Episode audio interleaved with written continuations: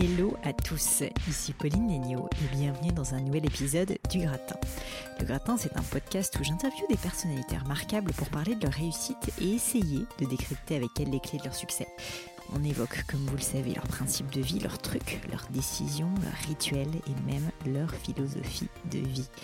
Mon objectif, vous l'aurez compris, c'est vous aider tout simplement à progresser via l'aide de ces mentors virtuels et tout simplement à devenir la meilleure version de vous-même. Passons maintenant à l'interview du jour. Alors aujourd'hui, je suis avec Nicolas Martin, qui est co-CEO de Jumia, le Amazon africain.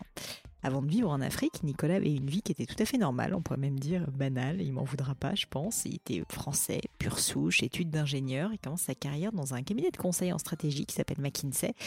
Et après 9 ans de bons et loyaux services, il quitte le monde corporate et cherche une nouvelle aventure. L'aventure même, vous allez voir.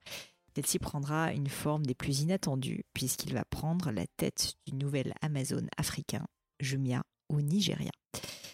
Alors pour vous donner un petit peu le contexte, Jumia a été lancé par le fameux et controversé accélérateur de start-up qui s'appelle Rocket Internet. Vous allez entendre le nom plus d'une fois durant le podcast, donc maintenant voilà, vous êtes briefé. Vous allez aussi entendre un autre nom qui est celui de Olivier Samwer, Oliver Samwer, qui est donc le fondateur et le CEO assez remarqué et remarquable aussi, il faudrait que je l'ai sur le podcast, de Rocket Internet, qui est donc un Allemand qui est assez connu pour être très très dur en affaires.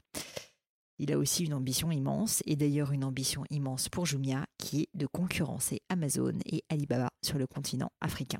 Mais quand Nicolas arrive sur le terrain, à l'époque, l'équipe est encore très jeune et doit être complètement construite. C'est donc là que démarre son aventure qui dure depuis maintenant 7 ans. Il faut que je vous dise quand même avant de lancer la conversation qu'avec Nico, on se connaît vraiment très très bien, car Nicolas est tout simplement le meilleur ami de mon mari, Sharif, et une personne en qui j'ai 100% confiance et que je connais maintenant depuis quasiment 15 ans.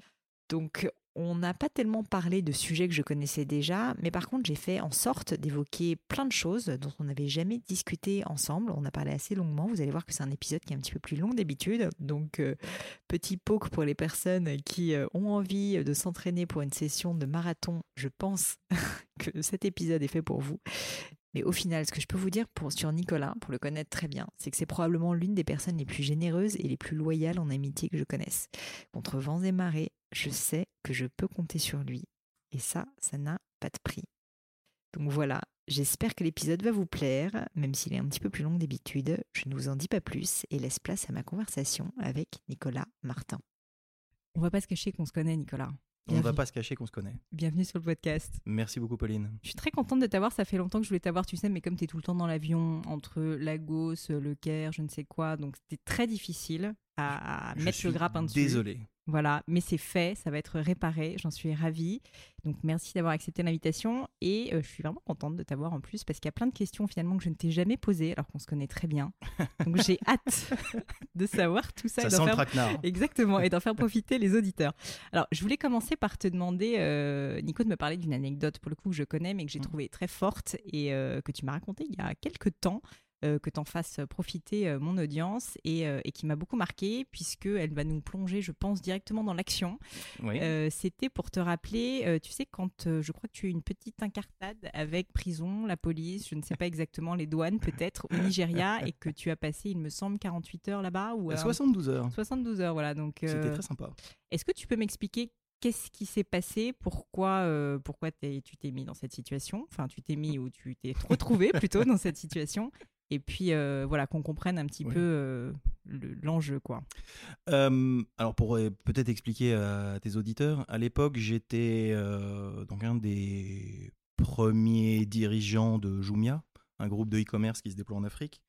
Et donc, je dirigeais notamment le Nigeria, qui était notre plus grosse filiale de l'époque. C'était entre 2013 et 2016. Et l'anecdote que tu évoques, ça devait être mi-2014. Donc, le Nigeria, c'est un pays compliqué euh, qu'on découvrait, alors surtout quand on est euh, français. Et puis, mon associé étant euh, français d'origine coréenne, le Nigeria ne lui disait pas non plus grand-chose. Mm.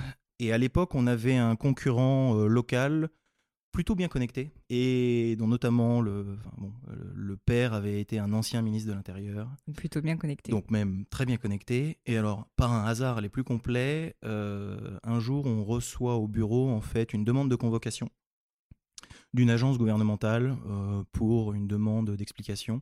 Ce qui était assez fréquent, euh, ce qui est d'ailleurs toujours assez fréquent, euh, les taxes, les douanes, Mm. et bon, enfin, t'es entrepreneuse en France, euh, ça doit être, euh, j'imagine aussi, euh, des tâches régulières. Oui, je pense que c'est pas tout à fait pareil Mais quand là, même. c'était pas la même chose parce qu'habituellement, notre, notre avocat, notre avocat gérait ce genre de choses ou notre DRH Mm. gérait ce genre de choses. Puis là, je les vois débouler un matin et me dire, écoute, Nicolas, bon, on a reçu cette convocation d'une agence qui s'appelle le SSS. Faut qu'on traite. Alors je leur dis, bah, Allez-y les gars. Bah, allez-y, traitez. Ah euh, non, non, mais là c'est mieux si c'est toi qui vas là. Alors euh, je fais bon, très bien, mais ok. euh, et euh, c'est quand? Ah bah c'est là maintenant, c'est tout de suite là. Tu Faut- t'arrêtes dans faut- ce que faut tu y fais, aller tu là et on est parti. Je fais d'accord. Et bon, mais vous venez avec moi? Ah non, là euh, c'est mieux si on vient pas avec toi. Euh, D'accord, mais alors qui va venir? Euh, Oui, alors on avait un cabinet extérieur qui travaillait pour nous d'avocats. Et ils avaient, je sais pas comment, réussi à imposer au cabinet extérieur qu'un stagiaire allait m'accompagner, qui lui aussi, je pense, faisait une tête de 10 km de long. Puis genre, quand même, ça commençait à sentir voilà, quelque chose de suspicieux. Et donc je leur demande, mais c'est de quoi il s'agit? Et là, je les vois se liquéfier et me dire, écoute, Nicolas, euh, c'est le SSS, en fait, c'est les services secrets nigérians. Hmm. Et, et normalement, les services secrets nigérians, alors ils ont la réputation déjà fondée à l'époque de vivre dans un vide juridique, c'est-à-dire qu'ils font ce qu'ils veulent, euh, Hmm. ils te prennent, ils t'arrêtent, euh, ils te rendent, bon, ils sont juste sous direction directe du président de la République nigériane. Et puis, c'est des gens, euh, oui, quand parfois ils interrogent des gens, les gens reviennent pas, ils reviennent jamais, et puis ils donnent pas de compte, quoi. Donc à ce moment-là, tu es assez à l'aise. Donc là, à l'époque, j'étais assez à l'aise, et alors il demandait le patron du Nigeria, et donc on était deux, on était deux associés, Mm. et euh, mon associé, euh, il s'avérait que sa femme travaillait aussi avec nous au Nigeria. Il était Mm. venu avec lui, il avait suivi, il avait un petit job avec nous, enfin même un gros job. et donc, quand mon associé qui était dans la salle se voit, il se tourne vers sa femme. Sa femme lui fait un non. tu n'y vas pas. Donc là, Ouais. il se tourne vers moi en disant ouais, je pense que c'est pas mal s'il y en a un de nous qui va et un qui tient la baraque. C'est vrai, ceci Donc dit. là, j'ai compris que ce serait- je serais celui qui irait. Puis bon, je me dis que je vais, euh, je vais y aller. Et, et vraiment, euh, les, ouais, les équipes étaient euh, pas, faisaient, étaient pas, pas fières. hein. Et puis on arrive dans les bureaux du SSS et là euh, on t'enlève ton, tes papiers, ton passeport, ton téléphone, ton argent, on te met dans une pièce en plexiglas. euh, Ah oui, donc on la te fait tota- le truc Ah ouais. euh, comme dans les films, quoi. ah ouais, la totale. Euh, la totale, mais ensuite on verra, c'est un peu à l'africaine, donc parfois tu sais, il y a des choses où ils essayent d'avoir l'air, mais ils n'ont pas vraiment l'air, quoi. et donc, euh, mais bon, tu fais, t'emmènes- tu t'emmènes pas large, et puis euh, trois heures plus tard, ils, te, ils me sortent euh, et ils me mettent dans une pièce avec euh, trois types, deux types qui ont l'air d'être plutôt des bras, tu vois, ou, Mm. euh, des gros bras, et un type qui a l'air d'être le cerveau du, petit groupe, quoi, du trio et qui commence à me dire bah écoutez est-ce que vous savez pourquoi vous êtes là? Non. Enfin vous m'avez convoqué si donc euh, voilà mais au-delà de ça je sais pas alors écoutez vous avez été accusé euh, et là on- il commence à sortir une liste de chefs d'accusation. Euh, il devait y avoir une vingtaine de chefs d'accusation euh, sachant que les plus saillants étaient esclavage moderne. Ah oui. alors je savais pas que c'était un crime. Abus d'utilisation de prostitution parce qu'apparemment la prostitution de base ça va mais c'est l'abus d'utilisation de prostitution qui était excessif. Euh, fraude fiscale diverses et variées. Euh, fraude à l'importation diverses et variées euh, homosexualité aussi euh, qui ne semblait pas contredire euh, le Et- crime de prostitution féminine mais parce que mais bon D'accord. voilà, et, parce que qui, la- et qui est un crime au au Nigeria. Nigeria, l'acte, enfin l'acte sexuel, l'acte homosexuel man- mâle est un, un Ah ouais. crime. Oui. Et il y avait et sabotage économique du pays. Voilà. D'accord. Bon. Total. Bref, la totale. Et puis bah, vraiment, je tombe de ma chaise et en fait, dans ce moment-là, on- les charges sont tellement absurdes. et Mais comment tu réagis à un truc comme ça? Parce que tu- Alors, en fait, euh, ce qui était, euh, ce qui était, enfin, ce que eux ne savaient pas, ce que d'ailleurs mon associé ne savait pas, c'est qu'à l'époque, je vivais une, épo- une période sentimentale euh, hyper dure. Pour faire simple, je venais de me faire larguer comme une énorme chaussette. Et donc, j'étais en mode, je m'en fous un peu de tout. Hmm. En fait, j'étais vraiment en mode, Ouais, ça te passe une dessus. merde de plus. Allez, C'est ça, en tout cas. Et puis, euh, on en est. De toute façon, ma vie n'a aucun sens. Pourquoi euh, Voilà, on va y aller. J'étais quand même curieux de savoir euh, là où ça pouvait aller. Euh, à l'époque, alors pas Jumia, mais j'avais eu la, la, chance ou la sagesse, je sais pas, de me créer un petit réseau et de me connecter au Nigeria avec notamment des appuis politiques assez vite, assez élevés, ce qui n'est pas forcément très dur au Nigeria, parce que quand on déboule et qu'on injecte, à l'époque, on devait injecter de l'ordre de 2 millions d'euros par mois d'investissement extérieur. Hmm. Alors, à l'échelle de la France, tout le monde s'en foutrait, mais à l'échelle du Nigeria, c'est énorme. Euh, c'est bah, pas négligeable. Et puis surtout dans un secteur d'avenir avec euh, des jobs différents. C'est pas le énième type qui vient pour faire du pétrole au Nigeria. Donc on était dans les radars des, de, quelques ministres. Donc je me dis quand même que voilà, si un jour, euh, ça, si ça commence à partir un peu en vrille, il y aura des gens qui commenceront à se dire oh là là, mais peut-être qu'on va peut-être pas Peut-être qu'on va faire un peu attention à pas euh, scare off la moitié de la, moitié de la planète euh, en enfermant ce type pour des raisons euh, absurdes. Mais en revanche, ce qui quitté plus, c'est que les types, les gros bras, oui, bah eux, ils en savent rien, ils s'en foutent. Ils rien, et puis ils étaient en mode assez simple. Hein, ils avaient vu les films à l'américaine, et donc ils se disent, on va faire peur aux types, donc ils jouaient avec leurs armes. Bon. Ils jouaient et, et je sais pas ce qui me passe par la tête en fait, mais à ce moment-là, je vois le type en fait jouer avec son arme, jouer avec son cran de sécurité, euh, faire tourner son flingue sur son doigt, euh, voilà, mm. comme dans les films. Et je le regarde en fait droit dans les yeux, je lui dis vous devriez faire vachement attention parce que vous allez vous blesser. je sais comment ces armes fonctionnent et vous allez euh, vous blesser. Alors là, là c'était parti là. Oui, là je pense qu'ils n'ont pas trop apprécié. Là, ils n'ont pas aimé. Et donc, euh, bah, ils ont assisté, ils m'ont demandé 150 euh, papiers différents pour euh, prouver, ce qui n'est pas simple, hein, de prouver que on n'est pas un esclavagiste moderne. Mmh. Je sais, bon, on a essayé de le montrer, mais. bah si, tu as des contrats de bah, travail. notamment, on a montré des contrats de travail, puis on a montré que les gens étaient payés, puis ensuite, ils nous a dit oui, mais là, vous les payez quand même pas assez. Et puis alors, on avait dit, bah, vous, vous êtes payé combien? Ouais. Parce que, et puis, surtout qu'à l'époque, on savait que les fonctionnaires nigérians n'étaient pas payés, parce qu'en mmh. fait, c'était juste, c'était au milieu des élections grosso modo, au milieu du cycle électoral, euh, le gouvernement central ne s'embête pas à payer les fonctionnaires. Euh, mais c'est un deal tacite, en fait. En revanche, il, se rattrape euh, trois mois avant les élections, et puis bam, voilà, il se. Donc, je disais, bah voilà, mais au moins on les paye tous en jour et en heure, et puis bon, ils sont quand même mieux payés que la plupart d'entre vous, quoi. Et puis ils ont accepté, hein. ils peuvent démissionner demain et partir. On n'est pas non plus, justement, il n'y a pas d'esclavagisme moderne, même si on avait compris, en fait, après, après coup, d'où venait l'émanation ou l'interprétation d'esclavagisme moderne, c'est que quand on était arrivé, euh, enfin quand j'étais arrivé, les contrats étaient honnêtement euh, pas très structurés, c'était un peu le foutoir, et donc on avait, euh, on avait voulu standardiser avec un contrat de travail classique, mmh en, tout cas d'inspiration classique pour un Français, et donc notamment on avait mis à l'intérieur une clause que n'importe quel salarié français demande, qui est une clause de, comment dire, de période euh, d'essai? Non, de notice quand on te licencie. C'est-à-dire quand on te licencie, tu vas avoir trois mois, bien sûr. Euh, voilà, trois mois de préavis, du préavis, voilà. Euh, trois mois de préavis avant que le licenciement prenne effet, à moins que ce soit faute grave. Ce qui est plutôt positif. Hein. Ce qui est, en tout cas, qui est dans le sens d'une sécurité de l'emploi. Voilà, comme un filet de sécurité, je peux pas te virer du jour au lendemain. Hmm. Levé de bouclier chez nos staffs. qui nous avait dit c'est scandaleux, c'est n'importe quoi. Et quand j'étais allé défendre sur le floor, euh, au milieu de l'entrepôt, euh, mais euh, en disant mais qu'est-ce qui se passe? Et qu'est-ce que c'est que ce bordel? Ça, Tu comprends pas quoi. Tu comprends pas.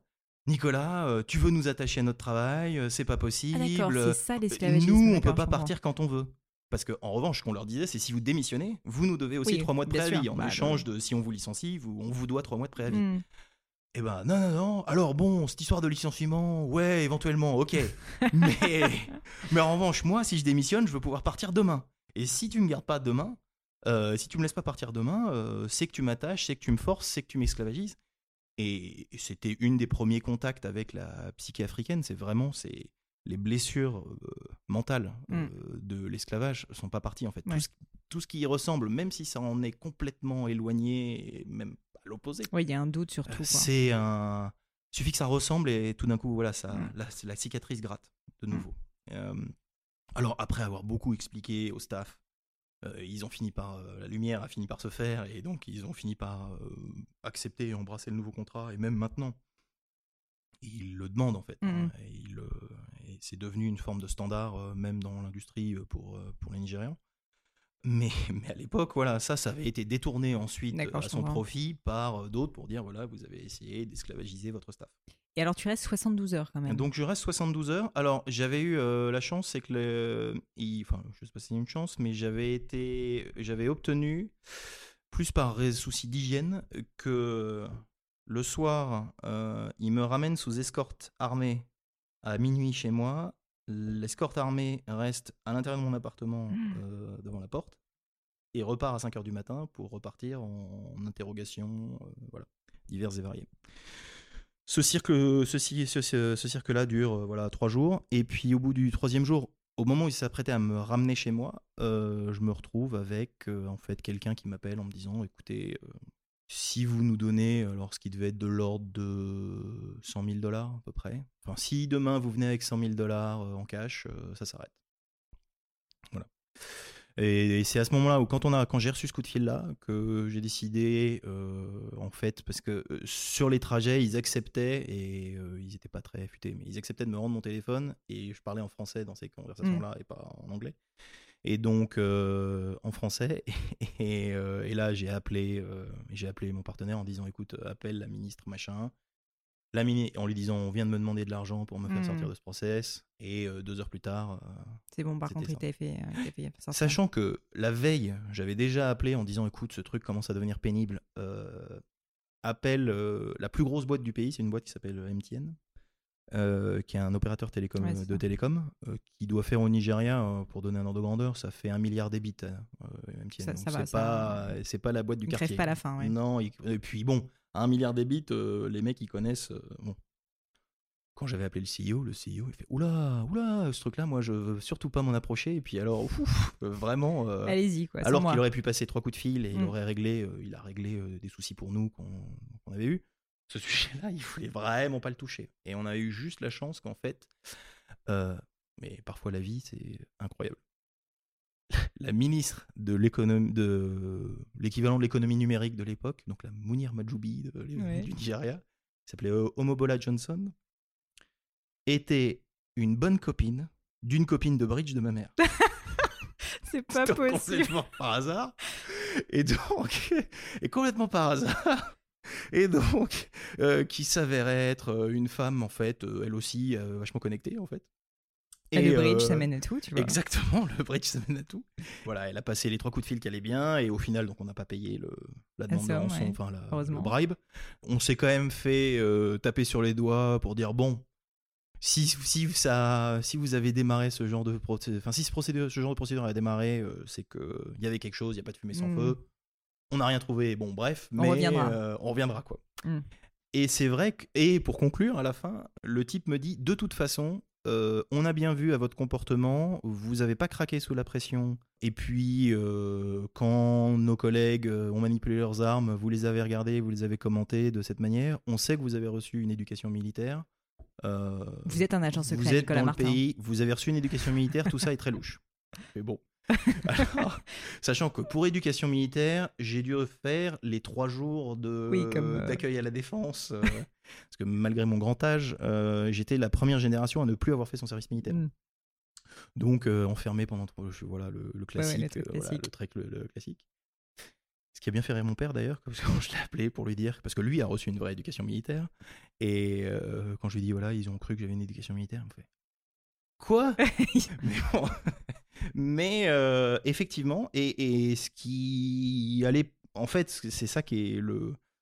C'est presque un quiproquo, en fait. C'est que ça a donné euh, l'impression à mon staff d'un courage immense Mhm. qui était en fait euh, alors, il y avait peut-être un petit un peu de courage quand même mais euh, mais il y avait aussi juste une euh, détresse amoureuse profonde complètement euh, complètement L'envers du décor. Je te remercie de partager. voilà voilà par hasard et qui voilà qui sans doute rend- me rendait plus insensible à Hmm. à, À d'autres voilà, à problèmes. d'autres stress et à d'autres problèmes Écoute, je voulais nous plonger dans l'ambiance. Je pense que tu l'as bien fait. On a bien compris et, et, et je te remercie. Alors, on va revenir un petit peu en arrière. On va Bien faire, euh, on va aller dans tous les sens, mais, mais, mais quand même juste, qu'est-ce qui t'a poussé à accepter ce job chez Jumia? Donc, j'en ai parlé dans l'introduction de Jumia, ce que c'est, etc. Mhm. Que tu rejoins euh, le groupe euh, donc Rocket.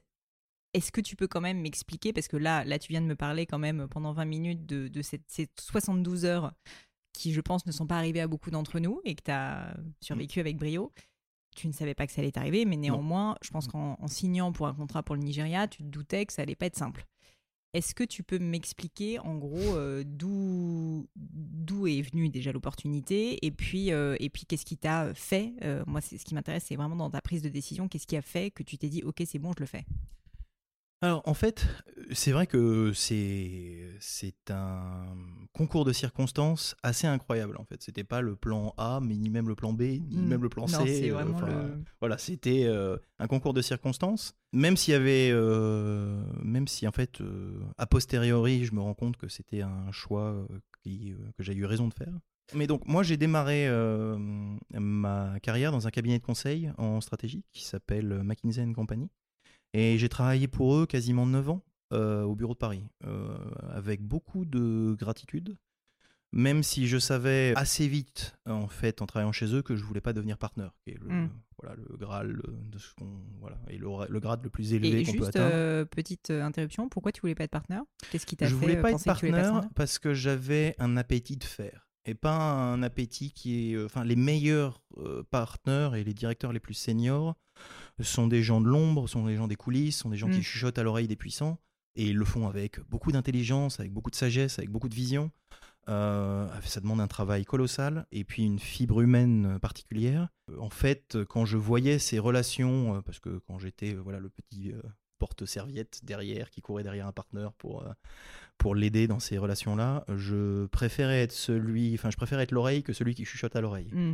Euh, et en tout cas, c'est comme ça que je me projetais. Et donc, j'avais une envie de faire euh, qui ne correspondait pas euh, à ce qu'on pouvait trouver dans le conseil. En revanche, l'école qui a été le conseil pour moi, j'en ai gardé un, voilà, une gratitude immense. Mm, mm. Même si voilà, la fin de McKinsey c'est pas très bien fini, on n'est pas parti en très bon terme, on s'est pas voilà, on, s'est pas on s'est séparés euh, de manière pas très agréable. J'ai toujours gardé une immense estime pour cette euh, pour cette maison qui m'a formé et forgé Mm. quand je pars euh, de McKinsey, donc en avril ou en mai 2013, je sais ce que je cherche et j'ai une grosse peur. Euh, ce que je cherche, c'est vraiment une responsabilité directe. Ce qui est assez classique dans le conseil, c'est qu'on te donne euh, Un poste de directeur de la strat, voilà, un truc comme ça. Exactement. Un sas de décompression de deux ans dans lequel on essaye de vérifier que tu es quand même à peu près compagnie compatible avant de commencer à te donner un truc à piloter. Et ça, je voulais pas. Je voulais pas euh, que voulais les Anglais appellent quoi. more of the same. Voilà. Mm.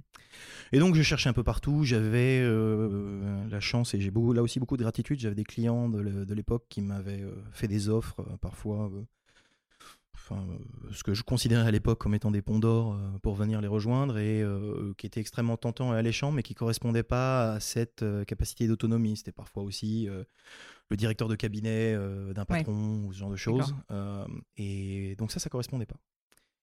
Puis je cherchais, sans vraiment trop savoir exactement où, et euh, complètement par hasard, le meilleur ami que je me suis fait chez McKinsey s'appelle Jérémy Odara. Et on, parce qu'on a été stagiaires ensemble, euh, junior ensemble, manager ensemble. Mm. Ouais, vous êtes même promo, quoi. Ah, mais euh, on est rentré le même jour. On a fait le même cursus. On a fait 4 ans le même bureau. Enfin, bref, euh, la, la totale. Et lui s'était fait recruter quand. Alors, il avait fait une école de commerce. Mm. Une brillante école de commerce comme toi, Pauline, où il était allé à HEC. Et donc, il n'avait pas fait de MBA. Alors que moi, venant d'une formation d'ingénieur, en fait, euh, quand McKinsey m'avait dit qu'ils me sont sponsorisés. J'ai pour senti que la- c'était très utile. Je me suis dit. Beaucoup allez, de choses. euh, je me suis dit que c'était quand même vraiment sympa cette année de vacances offertes. Voilà. Et donc, euh, et donc j'ai saisi l'occasion. Et quand je suis revenu de mon MBA, lui venait juste de se faire recruter par Oliver Samwer, le- l'un des trois frères qui avait fondé Rocket Internet, pour à l'époque monter Rocket Internet France. Rocket Internet, en deux mots, qui est un. C'est un incubateur de start-up. En fait, les frères ont, même si parfois leur vie a été souvent très romancée, mais leur, euh, leur fait d'armes, c'est qu'en 99, ils voient aux États-Unis le succès de eBay et ils se disent on va répliquer exactement, on va copier eBay à l'i- à l'identique en Allemagne. Et pour ça, ils font une entreprise qui s'appelle Alando, je crois. Oui, c'est ouais, me pas. Zalando, c'est Alando Ouais, qui s'appelle avant. Et euh, le entre le moment où ils le montent et enfin 11 mois plus tard, ils le revendent à eBay qui arrive en Europe Mhm. pour 70 millions ou 80 Mhm. millions de dollars. C'était les euh, premiers à inventer le co- concept le un peu de copycat. ouais, voilà, exactement. Et donc ils commencent à industrialiser un peu du copycatting euh, en Europe. Mais bon, cette recette commence à- un peu à devenir éculée et à s'user. Euh, surtout que en fait, les, les Samoa arri- se font prendre de vitesse. Et donc Oliver Samoa euh, se dit en revanche, euh, bah, je vais commencer à ouvrir. euh, Il y a des pays où la vitesse est plus faible. C'est les pays en voie de développement. Donc, Et qui ont par ailleurs aussi, alors qui beaucoup de barrières à l'entrée, mais par contre euh, qui ont tout à construire et euh, un marché immense. Exactement, un marché immense, tout à construire, euh, pas les talents, pas, le pas d'accès au capital. Mm, mm, mm. Donc il commence à ouvrir euh, Lazada en Asie du Sud-Est, qui couvrira à peu près toute Qui la est le. Amazon local. qui est le Amazon local exactement et qui s'est fait racheter il y a deux ans par Alibaba. Il ouvre euh, des variantes d'Affici, Ligno en Amérique du Sud. Euh, il avait Zalando euh, qui était un pure player fashion à l'époque, euh, enfin qui est toujours d'ailleurs en Allemagne. Et puis à un moment il se dit bon peut-être qu'il faudrait qu'on ouvre l'Afrique. Fidèle à la légendaire finesse allemande, se dit bon l'Afrique voilà, l'Afrique c'est la France, donc on va filer ça à Rocket Internet France.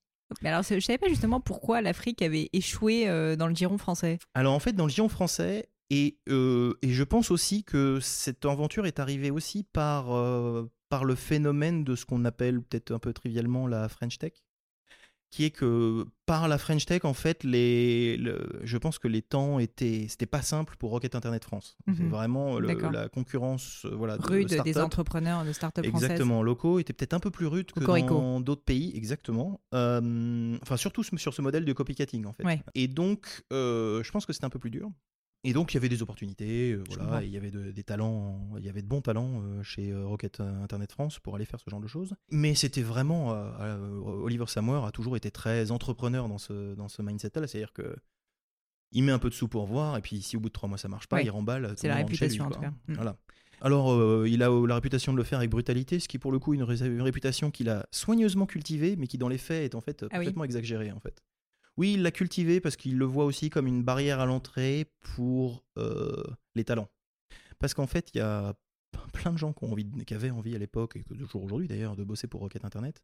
Euh, et c'était un moyen de faire en sorte que les gens qui viennent étaient vraiment euh, Très motivés, Voilà, quoi. motivés. Je comprends. Donc Jérémy Odara à ce poste. donc Jérémy Odara commence à lancer, c'est fin 2012, euh, mi-2012, fin 2012. Une, il plante une petite graine au Maroc et au Nigeria. Et euh, ça marche. En fait, ça décolle, ça décolle assez vite. Alors, Sur le modèle Amazon aussi. sur le modèle Amazon, exactement. Euh, sur le modèle Amazon. Et ça marche assez vite, sachant que, enfin, pour avoir l'ordre de, de grandeur, hein, les... le premier entrepôt de Jumia au Nigeria, euh, c'est un coffre de voiture. c'est bien. près, Bah voilà. écoute, vous avez, vous avez parcouru un beau chemin. C'est à peu près ça. Donc, euh, et d'ailleurs, ce qui était pratique avec une voiture, c'est que ça pouvait aussi faire bureau. Bien sûr. Et donc, Et aussi peut-être espace pour dormir. ah mais euh, c'était formidable. Et donc, euh, et donc moi, je, je prends un café avec lui en mars-avril 2013. euh, donc là, euh, son, sa seed nigériane avait 6-9 mois. Mhm. Et il me dit, écoute, euh, Allez, viens à Lagos, je vais te montrer, on fait un Tu vas voir, c'est formidable. C'est génial. Alors, à l'époque, je me disais, vraiment, j'irai jamais de ma vie. Ouais. Je me rappelle que Nigeria. t'étais pas hyper motivé au début. Non, en revanche, j'étais curieux et donc je voulais. Enfin, je me suis même dit, j'aurais jamais l'occasion dans ma vie d'aller voir Mm. ce que c'est que Lagos. C'est pas faux. Là, quelqu'un m'offre un billet pour y aller. Bah écoute, hein, je vais y aller, puis à la fin, je serai poli, je dirai merci, au revoir, mais voilà. Et puis, euh, j'y vais et je tombe à la renverse de ce que je vois. C'est désorganisé. Mais en revanche, c'était les gens, et, ça, ça m'a touché, vivaient un rêve. Ils vivaient le rêve, ils, ils étaient convaincus, et je pense qu'ils avaient raison d'être convaincus, qu'ils pouvaient changer leur vie et changer la vie de leur pays à Mm. travers ce genre de- D'entreprise. d'entreprise transformante. en fait. Il faut dire aussi, c'est que le Nigeria est l'un des pays avec la plus forte croissance d'Afrique. Alors il y a des aléas. Alors, les, trois, les dernières années ont été voilà, moins peu plus fastes. compliqué. Mais oui, c'est un pays. Alors, c'est la, c'est la première puissance démographique d'Afrique. Euh, c'est- alors, leur, leur système de recensement n'est pas exactement très fiable, mais la fourchette, elle est entre 180 et 200 millions de- Mhm. d'habitants. Euh, et surtout, c'est projeté euh, à 2050 à 500 millions. Ouais. Euh, et aujourd'hui, c'est une population où la moitié de la population a moins de 22 ans. Donc, et où le chômage des jeunes, c'est 60-65%. Ouais. Donc c'est euh, et avec des niveaux d'éducation euh, assez faibles, euh, assez faibles dans l'ensemble. Donc euh, en plus le- le- l'entreprise joue un rôle éducatif, euh, voilà, bien de sûr. structure de vie et de et de structure mentale même. Et donc c'est des gens qui se sont dit on peut changer notre vie. Et c'est des choses qui m'ont toujours beaucoup touché en fait. Moi, j'ai toujours ouais, cette j'ai parfois abordé avec cynisme et avec une ironie parfois mal placée et excessive les fondations caritatives qui, je trouvais, s'offraient à grands frais des, voilà, des, une satisfaction morale, mais avec un impact limité et beaucoup de pertes en ligne. Alors que là, j'avais un moyen de d'aider. Mmh, des gens qui sont réellement dans le besoin. Voilà, d'aider des gens dans le besoin, mais qui avaient vraiment envie de s'en sortir et qui voulaient se battre. Mmh. Et avec un sourire. Alors qu'il faut imaginer, c'est. Enfin, le Nigeria, comme beaucoup d'autres endroits d'Afrique subsaharienne, la vie n'a littéralement pas la même valeur qu'ici. C'est-à-dire que mmh. des gens meurent et, en face de vous et ça n'émeut personne. Parce que c'est pas parce qu'ils ne sont pas émus, mais parce que c'est la vie. Parce que pour eux, on se fait renverser par un bus, c'est la mmh vie. Oui, et puis ils le voient plus souvent, certainement. Voilà. Et puis, une épidémie de choléra, c'est la vie, c'est comme ça. Et, ça, ce choc, alors le rêve, je vois le côté positif, ce choc quand même de cette vie très dure, quand tu arrives sur place là et que tu vois ça, tu, tu le, rêve prend le dessus pour toi sur, sur le côté vraiment en fait, terrible? Et je me dis, je sais pas pourquoi on insiste, ça fait deux fois qu'on va le dire, mais ça m'a manqué, moi, de pas faire mon service militaire, en fait. Et euh, j'aurais pu le faire d'ailleurs, parce qu'à l'époque, on pouvait demander, mais je ne mmh. l'ai pas demandé. Et a posteriori, je me suis dit, tiens, c'est une manière de. J'aime bien les choses qui te testent et qui vont te faire dire de quel bois tu es fait. Et donc, je me suis dit, faut qu'on essaye, enfin, faut que j'essaye ça. Faut vraiment que j'essaye. Mmh Plus, à l'époque, ma vie personnelle, euh, tanguait déjà euh, pas mal. Ce genre de, challenge un peu himalayesque, euh, ça avait une manière aussi de me refocaliser, de me redonner un, voilà, une, une, étoile, euh, une étoile à suivre. Je me suis dit. Why not? Et tu vas, et vas en te disant que tu vas rester longtemps, tu vas sans te projeter, t'en sais rien. À Alors à l'époque, l'entreprise, mais c'était partout, c'était pour tout le monde. On avait six mois de funding. Donc six mois de financement avant de fermer boutique si jamais. Exactement. Si jamais on ne levait pas et si jamais euh, Oliver Samuel, dans sa grande bonté, nous redonnait pas un peu de sous, on fermait quoi. oui, donc euh, il t'aurait pu rester six mois quoi. Donc personne se projetait longtemps mmh. euh, et l'entreprise vous le demandait pas non plus d'ailleurs mmh. parce que comme l'entreprise elle-même se projetait pas longtemps, y cette question-là se posait pas trop. mais évidemment qu'on était là pour la gagne, on n'était pas là dis, pour. c'est une aventure, je vais la vivre et. Exactement. Et puis je me dis bon, on va, on va essayer. Et alors, du coup, raconte-moi un peu ces premiers mois, parce que tu arrives, il y a une petite structure qui existe. À l'époque, il y avait quoi? Donc, il y avait ce coffre de voiture, il y avait quoi? L'époque du coffre de voiture a évolué à ce moment-là. Quand, on arrive, quand j'arrive au début, il y a en fait, on avait grosso modo une grande villa.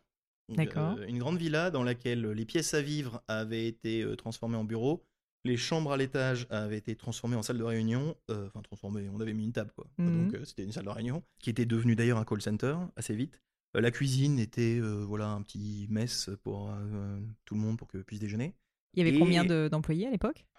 À l'époque, il y avait à peu près, hein. je dirais 80. D'accord, En comptant l'entrepôt, parce que l'entrepôt, il y avait beaucoup de gens. Une grosse partie du staff.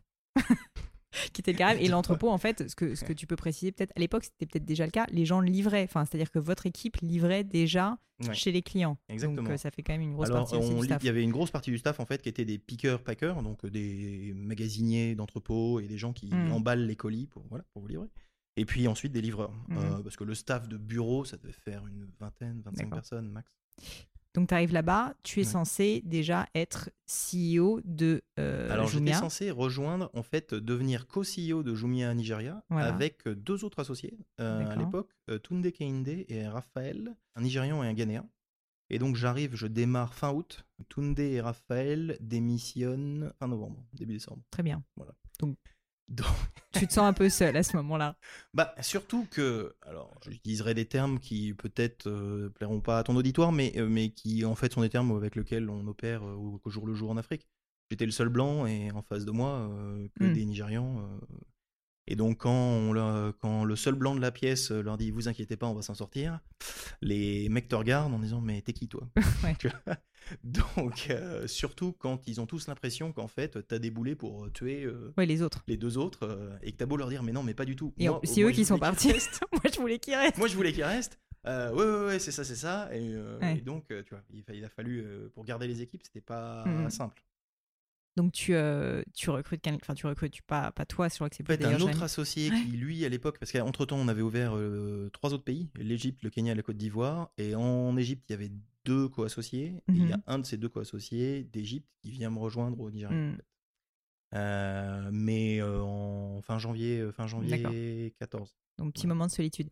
Est-ce que tu peux m'expliquer quand donc peut-être après justement cette période du départ de Toundé et Raphaël, qu'est-ce que qu'est-ce quel est ton rôle et qu'est-ce que tu mets en place? Parce qu'on peut en parler donc on va Bien pas sûr. faire toute l'histoire de Jumia, ça serait un petit peu long, mais Non. euh, tu passes de euh, donc euh, allez 80 employés ou mettons 20 euh, au siège à maintenant je sais pas combien vous êtes mais c'est juste Alors, au Nigeria, hein, je te au parle même pas de- Nigeria, on doit être maintenant euh, 1200 directs et euh, peut-être 65 000 euh, contractuels. Voilà, et ensuite on va parler du fait que maintenant tu chapeautes euh, tout Jumia Afrique. Ouais. Est-ce que tu peux m'expliquer, euh, quand tu arrives dans un pays que tu ne connais pas, euh, avec maintenant plus une très grande équipe euh, managériale avec toi, qu'est-ce que tu mets en place, comment tu t'organises, enfin, quelles ont été pour toi les grandes priorités et comment tu les as attaquées?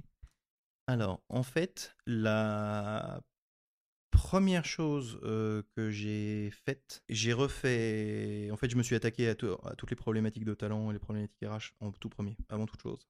Donc Euh, réussir à recruter mieux des talents? Non, euh, c'était euh, faire un contrat standard, faire des grilles de salaire standard, organiser la paye, parce qu'à l'époque on payait un peu, euh, voilà, Mm. c'était un peu bancal, faire des fiches de poste, enfin ce genre de choses quoi. Mm. Expliquer aux, aux gens ce et ensuite faire la- le processus de, de d'appraisal, donc en français de d'évaluation. D'évaluation, ouais. Voilà.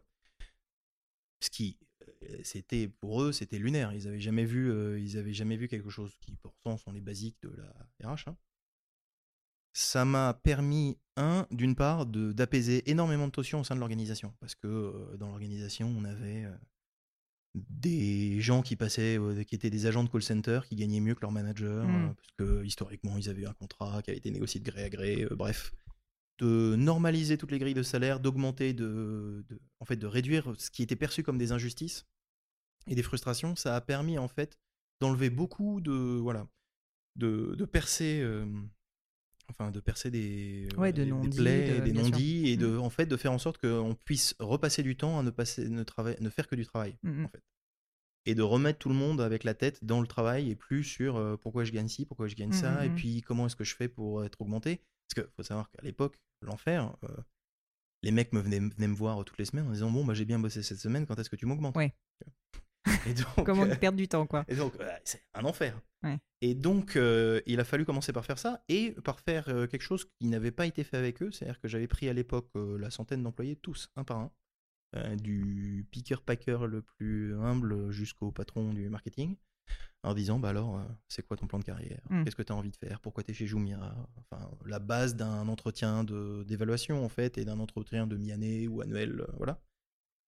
Et juste que tout d'un coup, une perspective se dégage, qu'on leur Mm. dise bah, si tu as envie d'être promu, c'est ça et ça et ça qu'il faut que tu fasses. euh, Exactement, qu'ils soient écoutés, qu'ils soient considérés. Ça m'a donné une euh, légitimité et donc une prise sur ces gens-là. Et quand ils ont en plus vu que je j'interviewais tout le monde, tous ceux qui venaient Ouais. chez Jumia, j'interviewais, notamment lorsqu'ils Tu faisaient veux dire toutes les nouvelles recrues? tous. Euh, même euh, quand on est passé, le call center à l'époque faisait 20 personnes, on a dû le monter en 3 mois à 300. T'as fait pas mal d'entretiens, donc. Ça fait pas mal d'entretiens. Pour faire ça, pour faire les 300, j'avais demandé à l'équipe RH qui a fini euh, sur les genoux. Donc ils faisaient passer, euh, je leur avais drafté très rapidement un petit test euh, écrit qui donnait à tous les candidats. Ça éliminait à peu près la moitié des candidats. Puis ensuite, ils faisaient passer des tests oraux à ces candidats. Ça en éliminait, Mm. là encore, peut-être un- une bonne autre moitié. Et ensuite, tous les autres, je disais à la RH, vous me les calez, je me bloque une demi-journée par semaine juste pour ces gens-là. Et je veux des meetings de 5 minutes. Mm, C'est 5 minutes par agent.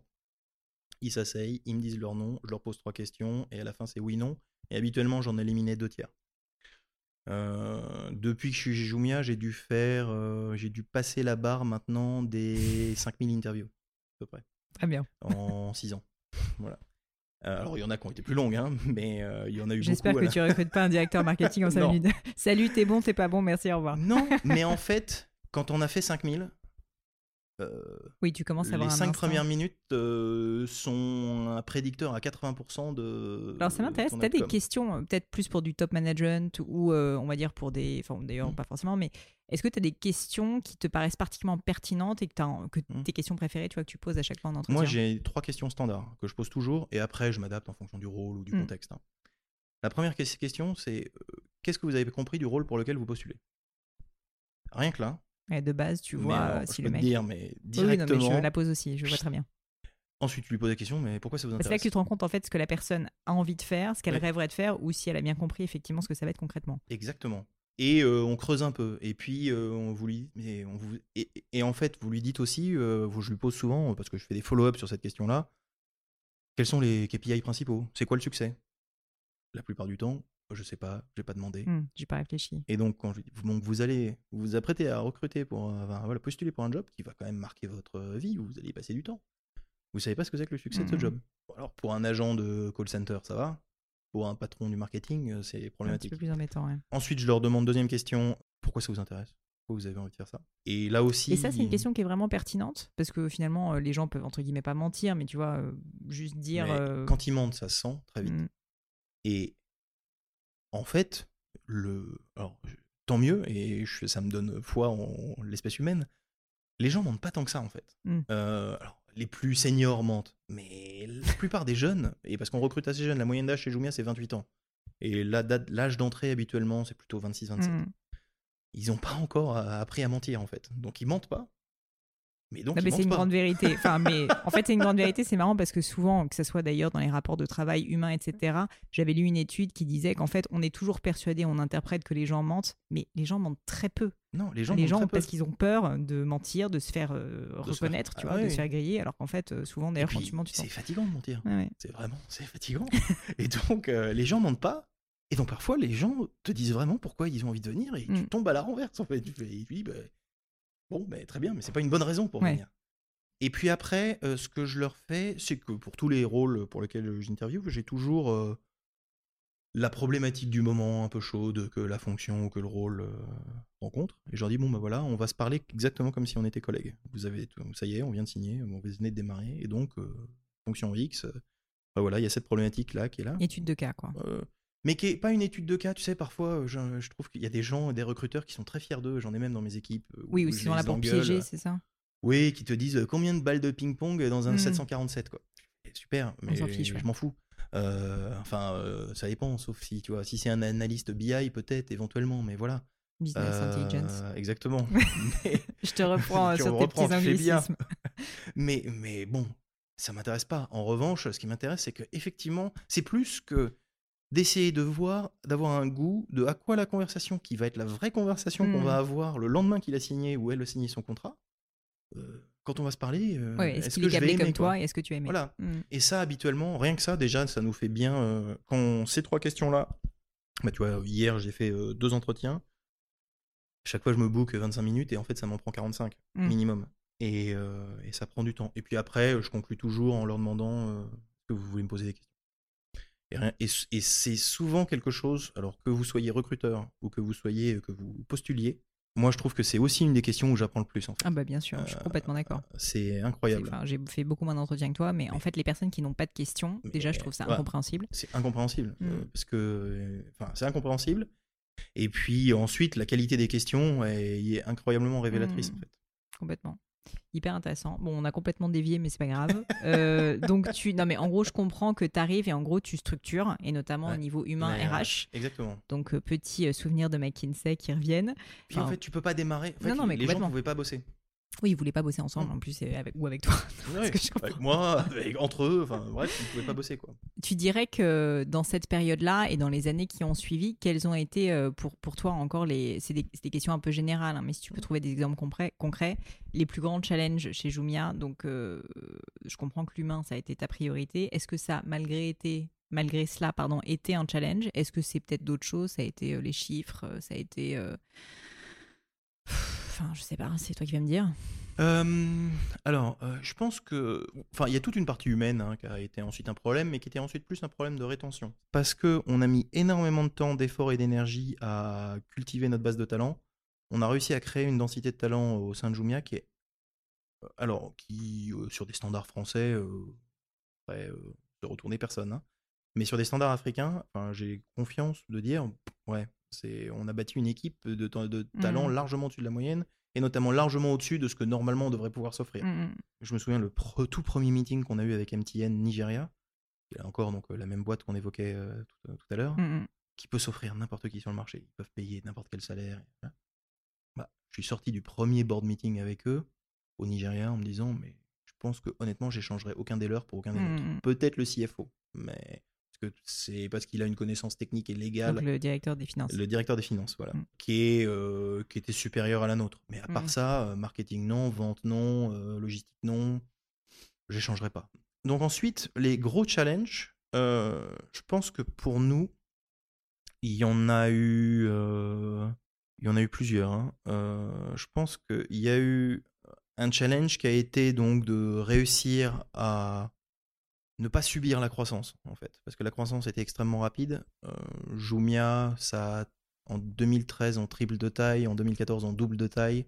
Et ensuite, enfin 2014 jusqu'à maintenant, on a doublé de taille quasiment tous les ans. Et donc, euh, bâtir les processus qui permettaient de recruter, euh, euh, d'augmenter la taille des équipes, mais mmh pas non plus de voilà pas en linéaire, mmh. mais euh, de capturer toutes les économies d'échelle qui sont censées euh, faire notre notre rentabilité à terme. exactement notre rentabilité à terme. Ça, ça a été ça n'a pas été simple en fait parce que tout va assez vite. Bah, et puis parce que tu es au four et au moulin, mine de rien, tu es censé avoir la vision un peu long terme de ok, je veux créer des process, avoir la, la, rentabilité qui va arriver, même si pour l'instant c'est pas le cas, et en même temps, bah faut quand même gérer au quotidien tes 5000 entreprises euh, et, euh, et, le reste, quoi.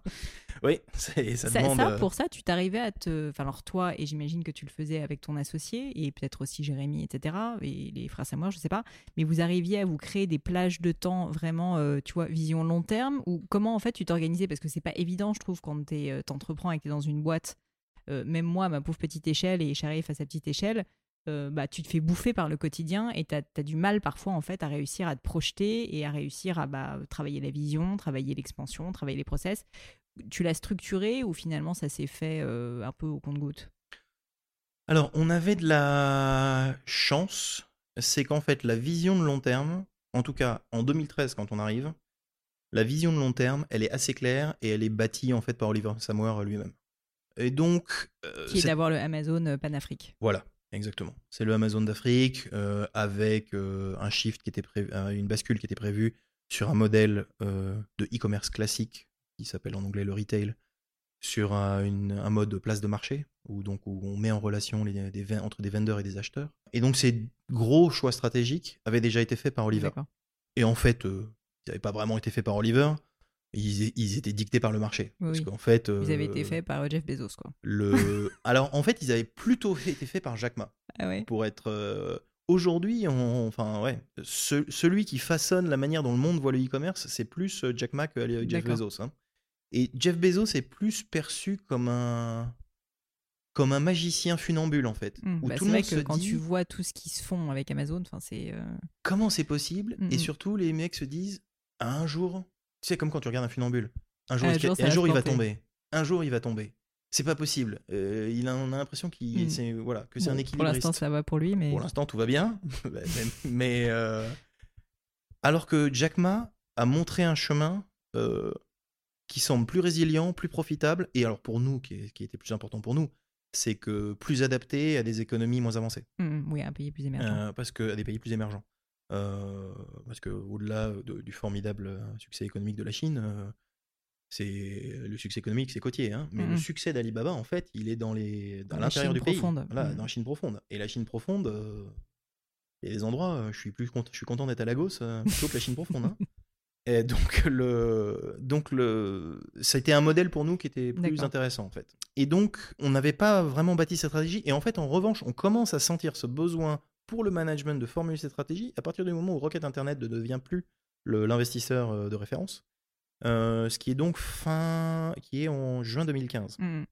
Et surtout qu'en juin 2015, juste après notre première grosse levée de fonds, on prend une énorme claque dans la tête parce qu'en fait, on se rend compte que notre concurrent local nigérian, qu'on prenait un peu de haut, euh, d'ailleurs, enfin, s'il y a un point commun dans toutes les erreurs que j'ai pu commettre dans ma vie, ça a toujours été un péché, de, enfin c'est le péché d'orgueil qui a toujours, qui a toujours déclenché ensuite des erreurs plus profondes. On se rend compte que ces types dont on pensait qu'on était trois fois plus gros qu'eux, en fait, là, sont légèrement plus gros que nous. Mmh. Oui, ça fait mal. Oui. Bon, alors on n'avait pas un processus de veille parfaitement fiable. Je vois ça. Et, donc, quand on, ce truc-là sort, ça, on a mal. Mais on a très mal. Et c'est à ce moment-là C'était une boîte nigériane en plus. C'était une boîte 100% nigériane. Euh, et c'est ce qui d'ailleurs fera euh, leur échec plus tard. Hein, c'est qu'ils n'ont pas réussi à se panafricaniser. Hmm. Et c'est le seul moyen de survivre en Afrique. Il y a pas... Les économies nationales sont trop volatiles. Euh, donc, bah, au Nigeria en particulier, ça a été. Au Nigeria en particulier. En 14-15, il marchait sur, le type marchait sur l'eau, tout le monde voulait lui donner de l'argent parce que tout le monde voulait du Nigeria, et puis la crise du pétrole est arrivée, hmm. et bam, tout le monde est sorti d'un coup. Euh, alors que nous, le Nigeria a souffert, mais à l'époque, euh, l'Égypte rebondissait mmh, fort, mmh. le Kenya rebondissait fort, le Maroc allait bien. Donc, Vous avez euh, diversifié vos risques. on a réussi à beaucoup diversifier. C'est à partir de ce moment-là qu'on se dit, oh là là, il va falloir commencer à, voilà, à dégager du temps de qualité. Et heureusement, on avait eu, pour d'autres raisons, mais on, a eu, on avait bâti en fait le seul ingrédient qui nous a permis de, de dégager ce temps de qualité, c'est des N-1 qui étaient grosso modo capables de tenir la boutique pendant deux semaines sans que ça tombe. Pas beaucoup plus que ça. Euh, après, ils avaient besoin qu'on revienne et qu'on réinjecte de l'énergie, mmh euh, qu'on remette les gens un peu sur les rails, mais qui était capable de tenir la boutique. Et donc, euh, on a organisé début 2015 notre premier, ce qu'on n'avait jamais fait avant, notre premier séminaire de dirigeants où on a emmené tous les patrons de pays à Paris.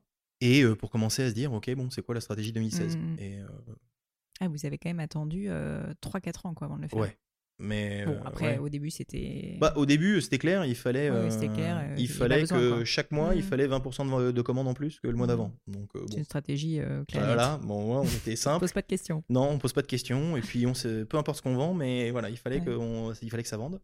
le temps passe, donc on va continuer un petit peu à, à discuter, mais je voulais évoquer le sujet de l'entrée en bourse. Euh, donc, sans, sans, parler du fait, on n'en a pas parlé encore, que maintenant tu as un rôle qui est beaucoup plus large puisque tu es à la tête donc, de tout Jumia Pan-Afrique et pas uniquement euh, avec euh, donc, ton, ton, toujours le même associé. Ouais. Alors, tout Jumia, la partie, toute la partie e-commerce en fait. Oui. voilà. D'accord je voulais te parler, je voulais te parler quand même, voilà, de, de, ce processus d'entrée en bourse parce qu'on en a pas mal discuté en off à l'époque. ça a été un espèce de marathon absolument colossal qui a pris assez longtemps, en mmh. plus, beaucoup plus longtemps. Je voulais que tu me décrives un peu les grandes étapes parce que je pense qu'il y a peu de personnes bah, qui ont vécu ça. même dans l'audience, je pense que c'est un peu un mot, tu vois, qui fait peur. Entrer en bourse, tu te dis, ok, qu'est-ce que ça signifie concrètement? Et donc, j'aimerais bien que tu me parles de, OK, à partir du moment où vous avez pris la décision, donc avec euh, bah, tout le board de dirigeants et notamment Olivier Samouer, euh, quel a été le plan, si tu veux, la roadmap Et euh, est-ce que vous avez réussi à tenir cette roadmap aussi, peut-être, pour, pour y arriver? Bon, ça a été couronné de succès, on le sait, puisque ça a été le cas. une très belle entrée en bourse en plus. Mais je veux bien que tu me parles un peu de cette période très particulière. Alors, en fait, on est rentré dans cette période effectivement particulière avec un double sentiment.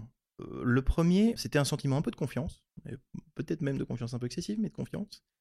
Euh, et le deuxième, euh, le sentiment qu'on s'y prenait à la bonne période parce qu'on avait démarré en janvier 2018 mmh. l'exercice, donc 15 à 18 mois avant l'entrée en fait en bourse.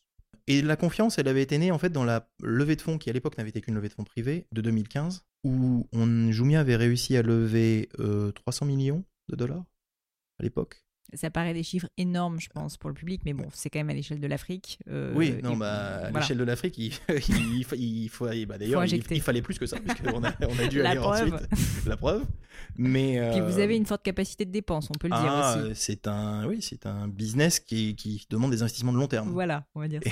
et, euh, et donc, à l'époque, on avait, euh, on voulait lever 300 millions, on voulait même, on avait une cible un peu plus basse, on avait une cible à 250 de mémoire, tout avait été fait. Euh, enfin, on avait un avocat, mais on n'avait pas de banquier conseil. Et d'ailleurs, les banquiers ne comprenaient pas qu'on n'avait pas de banquier conseil. Euh, quand on, les gens voulaient une, s'offrir une, une war room mmh ou une data room, c'est-à-dire euh, là où vous déposez toutes les informations et, pour les investisseurs, pour qu'ils puissent éplucher vos comptes, n'importe quoi, pour pouvoir ensuite formuler une offre. Nous, c'était une Dropbox. et, et je me souviens quand Sacha Poignonnec, qui est donc le, le dirigeant de la holding, qui est enfin, l'un des deux dirigeants de la holding, qui est vraiment celui qui est le moteur de, de tous les efforts de fundraising. Euh, il est un peu le chef d'orchestre chez nous de celui qui fait euh, de, le fundraising. Euh, nous a dit ça, bah ouais, met- Dropbox. On le met sur une Dropbox. Dropbox, et puis vous avez 48 heures pour faire une offre. On leur envoie sur Slack un petit message pour dire s'ils ont bien reçu. euh, Alors, nos- parmi nos investisseurs de ce round-là, on avait eu Goldman Sachs. Et Goldman Sachs, parce qu'ils ont un petit bureau de justement d'investissement Afrique un peu risqué. Et quand euh, les gens de Goldman Sachs, alors je sais pas si pour les auditeurs, euh, j'ai un peu tiré à quatre épingles. Enfin, c'est les, Oui, les banquiers des la- films. un peu hein, la caricature, les- voilà, là vous avez la totale, quoi. hein, les petites, euh, les chaussures qui vont bien, euh, l'arrêt sur le côté, la totale. Ils sont arrivés, euh, quand on leur a dit bon bah voilà, vous avez une Dropbox et puis allez-y. Et ça leur a fait un petit choc culturel quand même. Mm. Mais ce processus-là s'étant très bien passé, on s'est dit bon, allez, on va y aller. Alors là, quand même, on avait pris un banquier conseil et on avait pris euh, des avocats conseils pour le faire. Et on a préparé, mais en fait, euh, toute la période de préparation, et on- on- ce qu'on avait fait, c'est que parmi euh, l'ensemble de l'équipe des fondateurs, il y a grosso modo euh, cinq personnes qui ont joué, euh, six personnes, pardon, qui ont joué un rôle euh, moteur. Le premier d'entre eux, c'était Sacha, euh, un de ces six, qui était vraiment le chef d'orchestre et qui distribuait euh, l'ensemble des rôles. Mais grosso modo, les rôles étaient, euh, il y avait un directeur financier qui était en charge de s'occuper que euh, les comptes qu'on présentait étaient compliant, euh, étaient ouais, parce avait- la, que notamment, on avait pour ambition en fait de se lister à New York. Et donc les demandes, les requêtes et les contraintes régulatoires euh, sont sont élevées. extrêmement fortes. Ouais. Et un peu plus élevées que les contraintes régulatoires nigérianes. Mm. Et donc euh, ça, il fallait qu'on soit voilà, aux normes et qu'on soit carré. Il y avait ensuite euh, Sacha qui était le poisson pilote, donc il faisait toutes les conversations préliminaires avec l'ensemble des fonds. a- C'est lui qui avait pris le bâton de pèlerin pour aller voir tout le monde. Et après, derrière, en fait, il avait un bench de quatre. euh, Jérémy Odara, moi, euh, Jérémy Douté, euh. Joe Falter, enfin Mm. voilà, les, les quatre autres euh, associés. Et en fait, ces quatre étaient grosso modo un peu comme un coach sur un, enfin voilà, sur un banc et un coach qui dit bon bah maintenant tu vas pitcher, Vas-y, puis maintenant c'est toi, puis maintenant c'est toi, et en fonction de à qui on parlait. fais-nous un petit home s'il te plaît. Exactement. et puis, ça a l'air bête, mais de où était le meeting C'est-à-dire que je me souviens, Sacha, il avait quand même une petite carte, euh, voilà, et puis il disait bon bah en ce moment, euh, Odara il est à Berlin, euh, Nicolas il est au Caire, euh, Douté il est à Casa, l'autre il est à New York. Bon bah j'ai un meeting demain à Londres. c'est quoi Quand- Qui j'envoie Comment Qui j'envoie? Et Logistique. donc il faut exactement, il faut envoyer et puis ils ont envie de parler et puis on, a- on s'était organisé en fait, on avait séparé les sujets en fonction de Bah, sujets de même des prédilection, domaines d'expertise des domaines d'expertise que- exactement. Et donc on s'était réparti les différents sujets et donc en fonction de la nature des questions, on envoyait euh, plutôt l'un Mm. ou plutôt l'autre euh, adresser euh, des questions qui étaient des questions de l'ordre de commentaires en fait. Donc la manière dont ça se passe, c'est que d'abord, bah, vous venez avec un... C'est un peu comme du, un, un fundraising standard, c'est-à-dire que vous venez avec votre présentation pour vous dire qui vous êtes, combien vous voulez et ce que vous allez chercher. Mm. Puis vous commencez à aller pitcher un peu euh, la moitié de la planète, euh, voilà, et puis votre banquier conseil vous ouvre des portes. Sachant qu'à l'époque, on faisait en plus deux processus en parallèle, on faisait un processus privé et un processus euh, Public. public. Processus privé, par exemple, qui a abouti à faire que Pernod Ricard, avant la rentrée en bourse, aussi rentre dans le, Mm, dans cœur, le corps dans le capital. Exactement. Là, je vais me concentrer sur le public. En fait, une fois que vous avez... euh, en fait, c'est vraiment un, un- pitch à deux étages. C'est-à-dire que vous ne pitchez évidemment pas euh, les petits porteurs qui, à la fin, achèteront le titre, mais vous achetez les gros, vous pitchez les grossistes. C'est-à-dire que les grossistes euh, sont des gens qui, grosso modo, réfléchissent pas en se disant euh, est-ce que cette boîte j'ai fait du sens? Et réfléchissent en disant est-ce que je vais réussir? Est-ce que cette boîte vient avec une histoire qui va me permettre, moi, quand De je la raconterai, de revendre à plein de gens? Voilà. D'accord. Euh, ou même ou de ou est-ce que je suis quand même content de garder pour moi et je Mhm. m'expose pas en fait? Et donc il y a presque une sensibilité au alors faut que les Bah, au fondamentaux soient bons hein, mais il y a une énorme sensibilité au storytelling et alors au buzzword mais Mhm. euh, terrible. Il faut évidemment à un moment que les chiffres euh, volent que si les chiffres derrière et la compta tient pas la Bien route bon voilà. C'est une Euh, période où à la fois tu es en train de démarcher, pitcher en permanence, et puis il faut que la boîte elle Ah, explose. Il faut que la boîte explose et il faut que la boîte les chiffres qu'elle soit tournent. rentable. euh, il faut alors rentable, euh, qu'elle soit dans les trajectoires de profitabilité Voilà. qui vont bien. Euh, mais il, faut, et voilà, il faut que la, boutique tourne et en même temps, t'as pas le temps de faire. Mm. Et c'est là où on était. c'est là où on a vu la résilience, je pense, de notre entreprise, c'est que nos N-1 ont énormément, voilà, se sont, sont montés au créneau et ont réussi à prendre l'espace que euh, on ne pouvait plus tenir euh, temporairement. Quand ensuite on fait cette première euh, série de pitch, on reçoit un premier écho, plus ou moins, enfin notre banquier conseil reçoit un- des échos euh, plus ou moins favorables, en l'occurrence assez favorable. Donc ensuite, on rentre dans une deuxième phase qui est une phase où en fait, on doit là pour le coup commencer à rentrer dans le détail du business pour les analystes. Donc les analystes ce sont des salariés de banque, de quasiment l'ensemble des banques de la boîte, parfois même des analystes de certains fonds qui ont envie de, connaître l'entreprise, mais c'est plutôt des banques traditionnelles. qui là sont des banques conseils pour l'ensemble du marché et qui vont commencer à éplucher vos comptes et à eux-mêmes se forger une opinion du potentiel de l'entreprise et noter l'actif et se dire voilà et donner une fourchette de prix, de ce mmh. qu'ils pensent être un prix qui fasse du sens pour l'entreprise. Donc ils sont importants. Donc évidemment, on veut, on veut se montrer à son meilleur jour, mais pas non plus travestir la réalité, parce que voilà, il faut rester dans ces, dans ces limites-là. Puis ça fait pas de sens parce que à un moment ou à un autre, la réalité vous rattrape toujours, et donc mmh. vous pouvez avoir bien démarré, si c'est pour retomber derrière, ça sert pas à grand chose. Et donc, on essaye voilà, d'expliquer à ces analystes, sachant que ces analystes, euh, ils, ils, sont un peu payés à, la productivité. Hein, donc, euh, ils, ils, en analysent des entreprises 15 euh, par jour. Hein. Mmh. Donc, suffit d'un mot de travers pour que, bam, les mecs vous disent Bon, bah, en fait, vous venez de perdre 20% de capitalisation boursière. Quoi. Sympa. Parce qu'il y a un type qui a dit Bon, bah, non, mais finalement, j'y crois pas trop. Quoi. Et ensuite, ces analystes rendent leur verdict en disant, et donc leur rapport, en disant Voilà, ça, on pense que c'est ça, euh, les points de force et de faiblesse du marché, de l'entreprise, la valeur.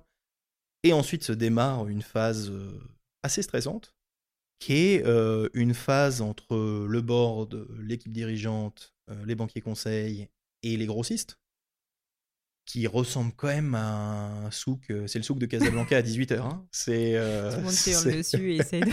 Où les gens, effectivement, se hurlent dessus et, euh, et Oliver Samour n'est pas le dernier pour hurler sur les ça, autres. je peux imaginer. et surtout, où les gens se disent bon, bah, c'est quoi le vrai prix, quoi? Hmm. Sachant qu'en fait, le vrai prix, dit prix d'introduction, c'est en fait le prix à laquelle notre entreprise accepte de céder une partie des parts à ses grossistes. Hmm. Et ensuite, ces grossistes le mettront sur le marché soi-disant au prix d'introduction, mais en vendront en fait très peu. Puis ils mmh. verront euh, leur order book euh, qu'ils vendent et ensuite relâcheront au fur et à mesure du temps euh, les, les parts qu'eux ont acheté. Mmh, mmh.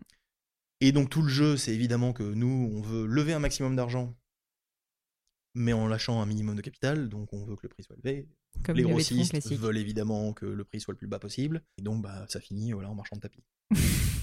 et ça finit en marchand de tapis. On était encore en train de s'engueuler. on va live à la Banque de New York le vendredi matin, 12 avril, je crois, 9h euh, du matin, euh, à 10h du soir le jeudi, on était encore en train de s'engueuler.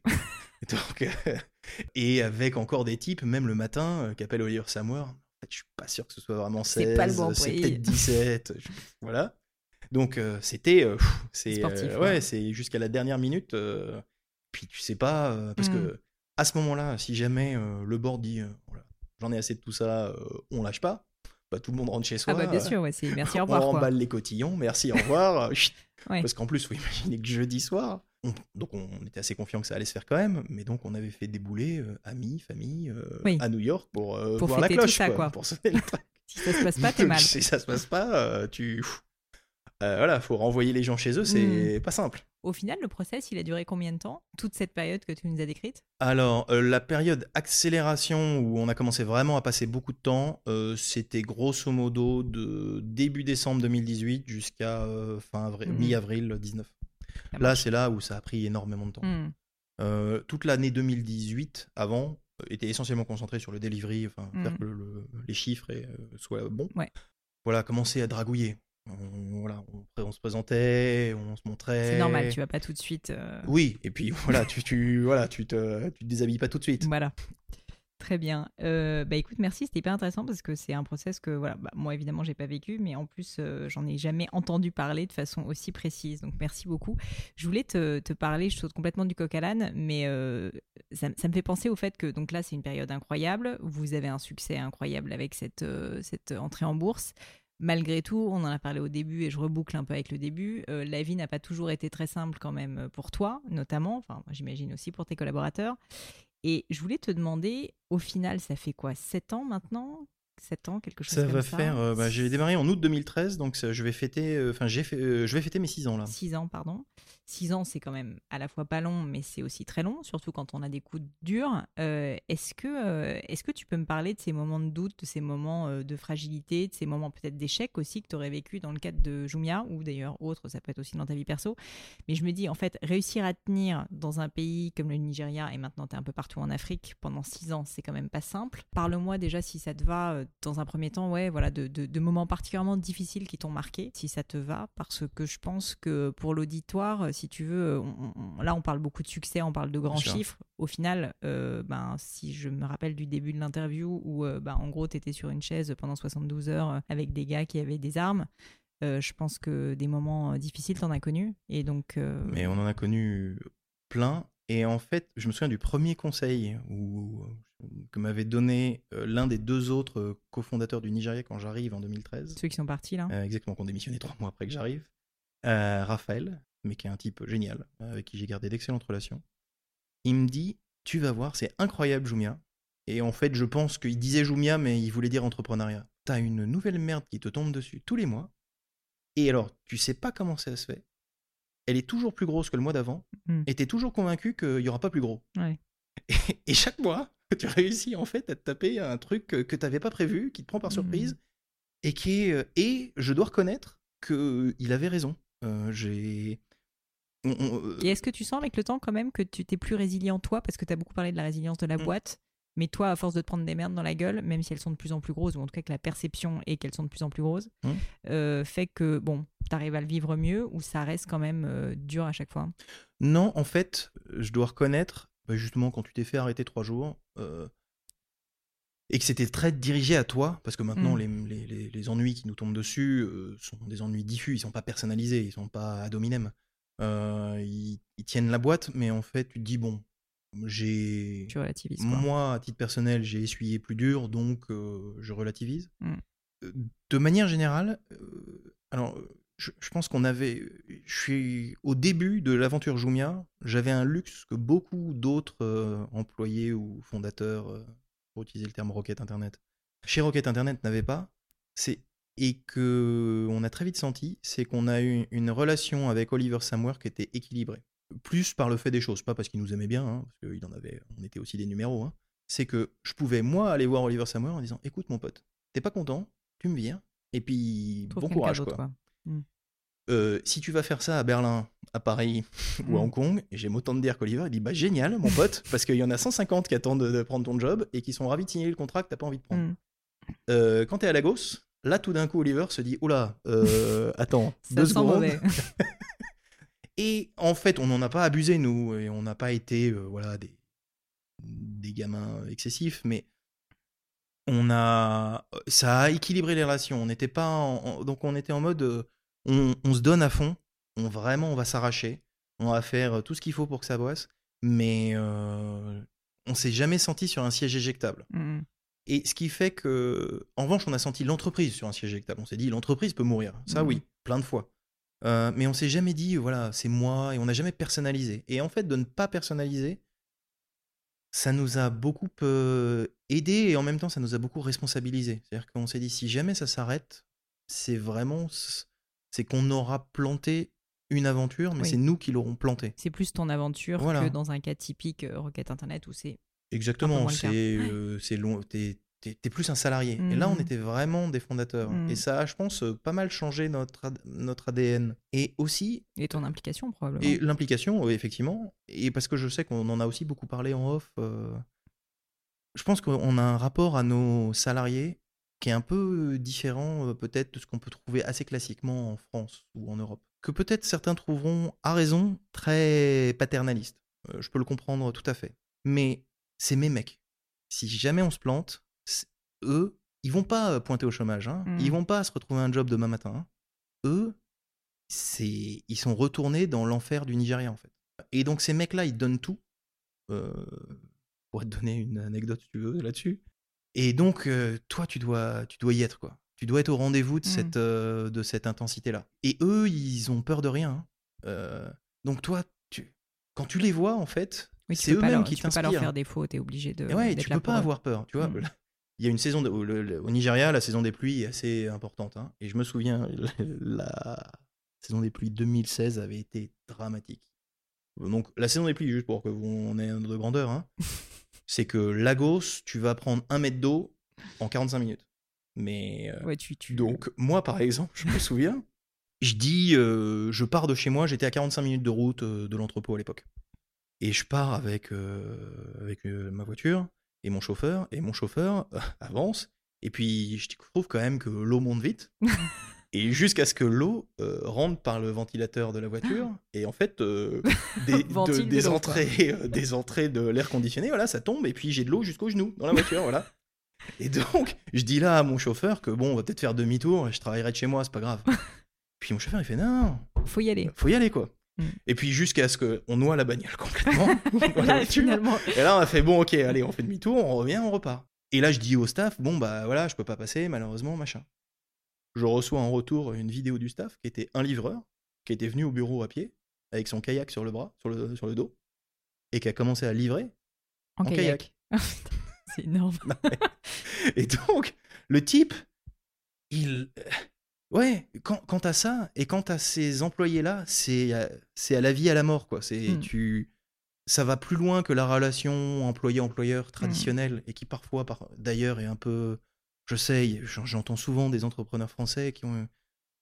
qui sont frustrés par une forme de mesquinerie, en fait. Et elle existe aussi en Afrique. hein. Il y a plein de mecs euh, qui se sont barrés avec la caisse, euh, enfin, qu'on fait, qui ont des, des histoires aussi, euh, voilà, de médiocrité. euh, la médiocrité humaine ne nous échappe pas, mais mais cette intensité-là, elle est euh, et elle est dans le cœur de tout. C'est-à-dire que je suis sûr que aussi les entrepreneurs français peuvent la trouver. Il faut réussir à l'éveiller, à la réveiller euh, chez ton chez ton staff. Et là, ça, euh, quand ces mecs, quand tes mecs font ça pour ce qui au fait est ta boîte, toi, tu te dis que il peut vraiment Il peut t'arriver n'importe quoi. Mm. Vraiment. Il peut rien t'arriver. Je comprends. Bon, écoute, on va, euh, on va terminer par des questions un peu plus personnelles. Je reviendrai quand même à la question, euh, parce que tu y as un petit peu échappé euh, de, de, de l'échec. Oui, je- je- je- j'y reviendrai avec plaisir parce que il y en a. Il y en a un certain nombre, parfait. Mais, euh, mais avant ça, en fait, pour continuer justement sur les détails très pratiques, euh, avec le ventilateur qui ventile de l'eau, est-ce que tu peux me parler de ta journée type? C'est une question que j'aime bien poser parce que je trouve qu'on se projette Hmm. beaucoup plus facilement si tu veux. Donc, si tu peux rentrer bien dans le détail, m'expliquer euh, en gros, je sais pas si tu as vraiment un agenda euh, très rythmé, mais euh, essaye de visualiser là actuellement à quoi ressemble une journée de Nicolas Martin, à quelle heure tu te lèves le matin, concrètement, euh, pas, pas uniquement au niveau du professionnel en plus, hein, mais vraiment, je veux bien que tu rentres dans le détail de c'est quoi ta vie au jour le jour. Alors, en fait, j'ai moins une journée type qu'une semaine type, en fait. C'est vraiment une semaine euh, assez euh, standard. Je me lève, euh, enfin, d'abord les, voilà, les jalons de la semaine, c'est-à-dire qu'en fait, je prends un vol soit le dimanche soir tard, soit le lundi matin tôt, pour aller dans un des pays ou un des lieux dans lesquels se trouve Jumia. Donc, euh, ça va être assez souvent Le Caire, Lagos, Porto, là où est notre centre technique, Casa, Casablanca, euh, Nairobi au Kenya, Abidjan en Côte d'Ivoire, ça va être les endroits principaux dans lesquels je vais aller et où je vais rayonner un peu et aller de pays en pays. Et ensuite, il y a hu- huit autres pays dans lesquels on opère, dans lesquels je vais moins souvent. Voilà. D'accord.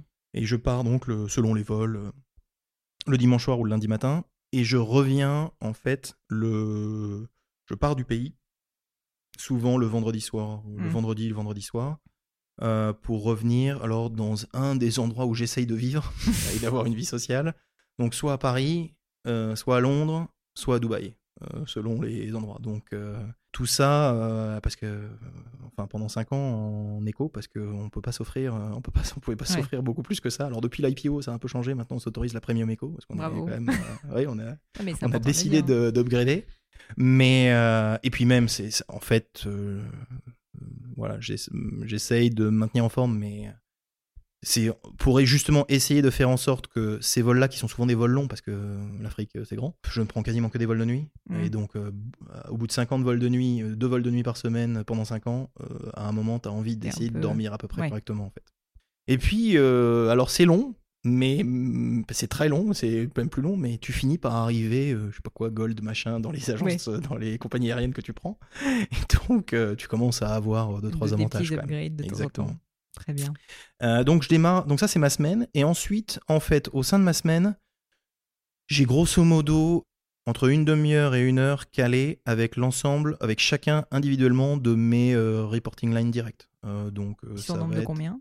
J'en ai en direct, j'en ai une petite dizaine. D'accord. Donc il y a 10 heures dans la semaine qui sont bloquées, c'est une heure calée toutes les semaines, tout le temps. Et ensuite, euh, ce que je, ensuite ce que j'ai, c'est que j'ai calé, je dirais, j'ai souvent entre 3 et 5 projets qui sont vraiment critiques, que j'ai vraiment envie de mener à bien et sur lesquels euh, j'impose une revue de projet hebdomadaire. Donc pareil, c'est une heure, euh, une heure et demie selon les projets. Euh, D'ailleurs, c'est moins de la revue que plutôt euh, les mecs viennent me voir en me disant bon bah on est bloqué ici, on est bloqué là, Mm, on est bloqué là et je joue le rôle de facilitateur. Voilà. Et j'ouvre les portes qui parfois chez Jumia sont pas toujours ouvertes.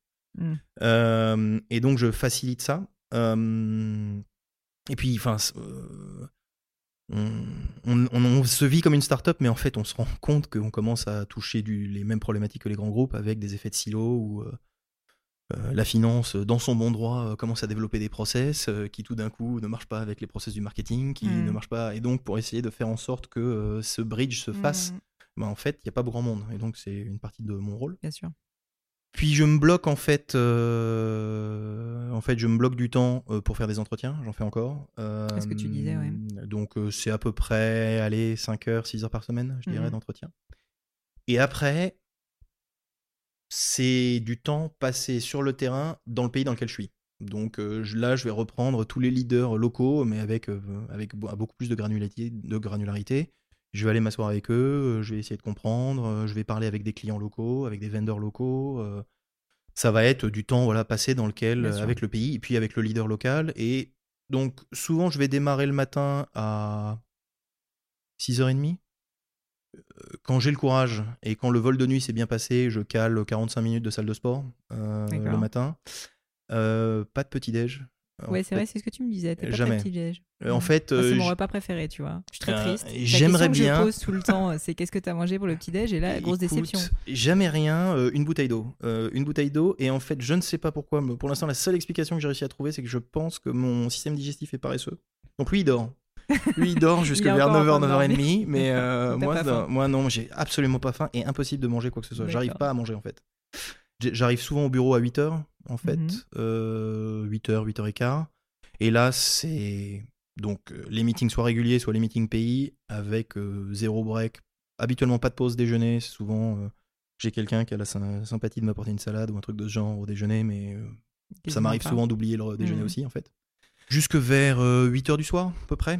où là, normalement, j'ai fini par épuiser les équipes. Et donc, donc là, je prends habitude souvent, euh, je prends les équipes à dîner. Alors, soit euh, c'est juste euh, festif, en fait, je les emmène et je les sors. Soit c'est un leader qui se pose une question sur sa Mhm. carrière, qui est à un moment un peu charnière et qui se pose des questions. Et là, je le prends plutôt en seul à seul. En one-to-one, ouais. Voilà, en one-to-one.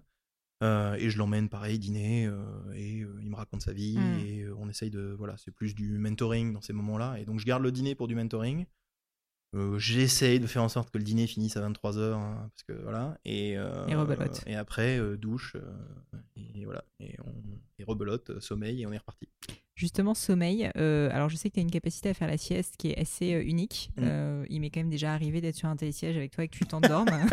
je tiens juste quand même à le dire. Donc, je, je voulais euh, parler sommeil. C'est un sujet qui m'intéresse beaucoup. Je crois que tu ne dors pas énormément. Est-ce que tu peux me dire si euh, c'est un choix, si finalement, au final, tu ne dors pas beaucoup parce que tu n'as pas le temps et que tu en souffres?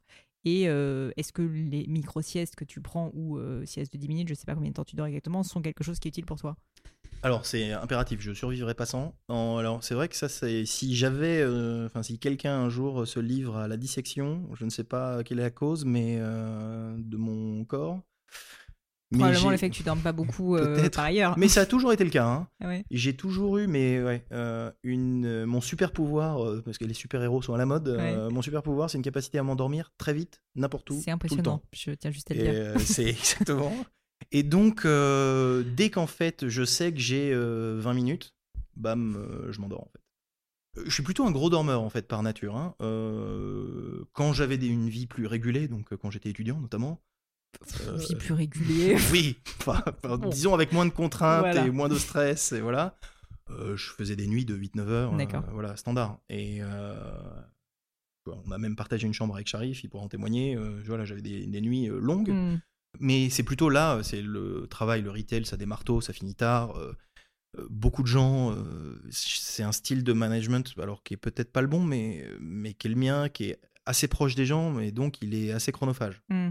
Euh, et donc. Euh... Bah, aussi, euh, exemplarité, enfin, je pense que c'est un terme qui est important pour toi. Donc, être présent, je dis pas que tu dois être le dernier à partir, mais j'ai l'impression que c'est important pour toi de montrer l'exemple. Quoi. Et puis, il y a toujours un sujet intéressant, en fait. Mmh. Il y, a, y a toujours des choses à faire. Il y a toujours. c'est vraiment. Je, je, je, pense que c'était le patron de Microsoft, Balmer. Ouais. ouais. Palmer, non Balmer? Je crois que Balmer? Je sais plus c'est Balmer ou Palmer, ouais, c'est un des deux. Pas, oui. Mais il n'est plus Steve, Ballmer, enfin le précédent parce qu'il ouais. a changé qui à un moment, une conférence, euh, avait dit ça, il avait dit, écoutez, euh, on... si vous voulez vraiment battre, la... le moment où vous battez la compétition, c'est entre 8h et 23 c'est entre 20h et 23h. Mmh. Euh, alors, à tort, à raison, j'en sais rien, et je suis sûr qu'il y a plein de gens qui trouvent d'autres moyens de battre la compétition. Mmh. Mais toi, à titre personnel, au-delà de Jumia, tu vois, le, le fait justement d'être en permanence dans il faut battre la compétition, c'est pas parfois un fardeau aussi quand même? Alors, oui, et- euh, euh, oui, c'est lourd, mais on en revient à ce que j'évoquais tout à l'heure, c'est que je, je peux pas les laisser tomber. J'ai Mm. pas le droit de les décevoir. Euh, et et puis, c'est pareil, c'est des débats, je sais, qui, qu'on- qui agitent aussi souvent en France, mais il y a un tel euh, rapport de euh, rémunération entre moi et un picker-packer du Nigeria, et lui, il sera là euh, jusqu'à minuit pour s'il reste des colis Mm. à emballer. Pas possible. Mm. Moi, j'ai pas le droit. Euh, et donc, euh, il va falloir. euh, et puis, je m'amuse quand même. Tu vois, c'est, Oui, c'est, en fait, c'est un. Le fardeau devient apparent quand, dans un moment de vacances ou un moment de week-end, tu te dis, tu commences à examiner ta vie perso. Mm. C'est là où tu te dis, euh, oula, bon, il 6 y a ans, quand même des long. zones déficitaires, quoi. hein. Y a, quand tu te dis, oh là là, euh, je m'étais dit qu'il fallait que j'appelle Pauline euh, pour qu'on aille se faire un barbecue. Et puis ce- cet item de appeler Pauline pour un barbecue, ça fait trois semaines qu'il est sur ma to-do, il n'a Mm. toujours pas été fait, quoi. Je suis ravie d'être sur ta to-do, ceci dit. mais tu vois, mais oui, et, et ça, c'est oui, c'est là où ça, tu te prends la claque un peu au visage. Mais moi, je sais pas faire autrement. Mm. En fait, je sais pas. euh, je sais. Je j'essaye de trouver des modes d'équilibre et je pense qu'il y en a et, je, et disons que je trouve des modes qui me satisfont, qui me rendent heureux. Donc c'est déjà l'essentiel. Bien sûr. Euh, euh, même si je sais que parfois ils viennent un peu au détriment de- d'amis, de, famille euh, qui aimeraient me voir plus en fait. Euh, mais j'ai vraiment envie de faire en sorte que ce truc euh, atterrisse et atterrisse proprement pour ensuite pouvoir me dire euh, Mm, mm. voilà, euh, j'ai pas Et fait tu défaut. te, dis, tu te dis parfois que cette période très intense, si ça te gêne évidemment, tu me dis, hein, mais cette période très intense, finalement, qui se fait un peu au détriment de ta vie personnelle malgré tout, euh, c'est une période et que la vie est longue et que bon bah tu as fait ce choix, tu vois, et tu savais pas combien de temps ça allait durer, mais qu'au final, tout entrepreneur, à un moment donné, bah, il fait un choix et que toi, aujourd'hui, c'est d'être à allez, 90% sur ton boulot. euh, et que du coup ça va peut-être 140, ouais. sans- oui voilà euh, sans, sans rentrer forcément dans le détail mais est-ce que tu t'es dit plus tard j'ai envie de lâcher du lest j'ai envie de prendre plus de temps pour moi pour ma santé pour ma famille pour mes amis pour des voyages dis n'importe quoi pour de la lecture pour ce que tu veux autre que le boulot ou en fait au final ta vie j'ai pas envie de dire ta vie c'est le boulot mais ça t'éclate tellement et je le vois d'une manière très positive aussi mais tu as tellement envie de ça que tu te dis mais en fait euh, c'est ça fait partie de l'équation Nicolas Martin En fait, je pense que j'aimerais bien un moment, euh, tu vois, prendre six mois off et aller faire, je sais pas, le tour du monde, un truc, euh, ça oui. En revanche, a été vraiment imprimé au plus profond de moi-même et ça, bon, tes parents choisissent les valeurs qu'ils t'inculquent. Et euh, moi, il- ça a été très vite, très clair, ça a été le sens du devoir. Mm. Ça a vraiment été quelque chose d'important en fait pour eux. Et ils ont fait un travail éducatif alors euh, de qualité parce que cette valeur s'est imprimée fort. Euh, et si fort que c'est même impossible pour moi de savoir si c'est vraiment moi ou si c'est. euh, Enfin, c'est devenu tellement consubstantiel que je saurais pas te dire si c'est euh, nature innée Mm. ou acquis. Voilà.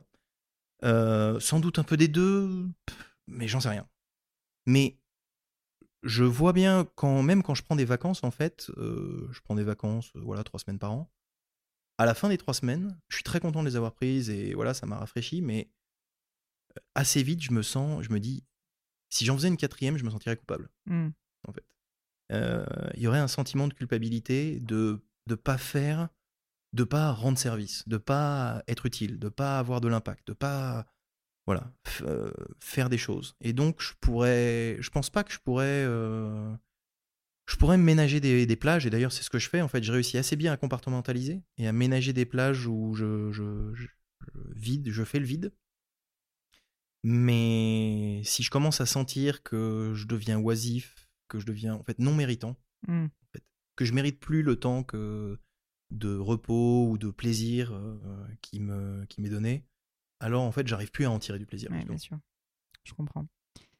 Écoute, euh, deux dernières questions et je te laisse tranquille. Euh, je voulais te parler euh, de mentor, d'aide, de coach. Est-ce que, ou même d'entourage tout simplement, toujours dans cette vague un peu pro-perso, mais est-ce qu'il y a des personnes qui t'ont particulièrement marqué, impacté au niveau professionnel ou personnel, dont tu pourrais nous parler et comment est-ce qu'ils t'ont changé justement?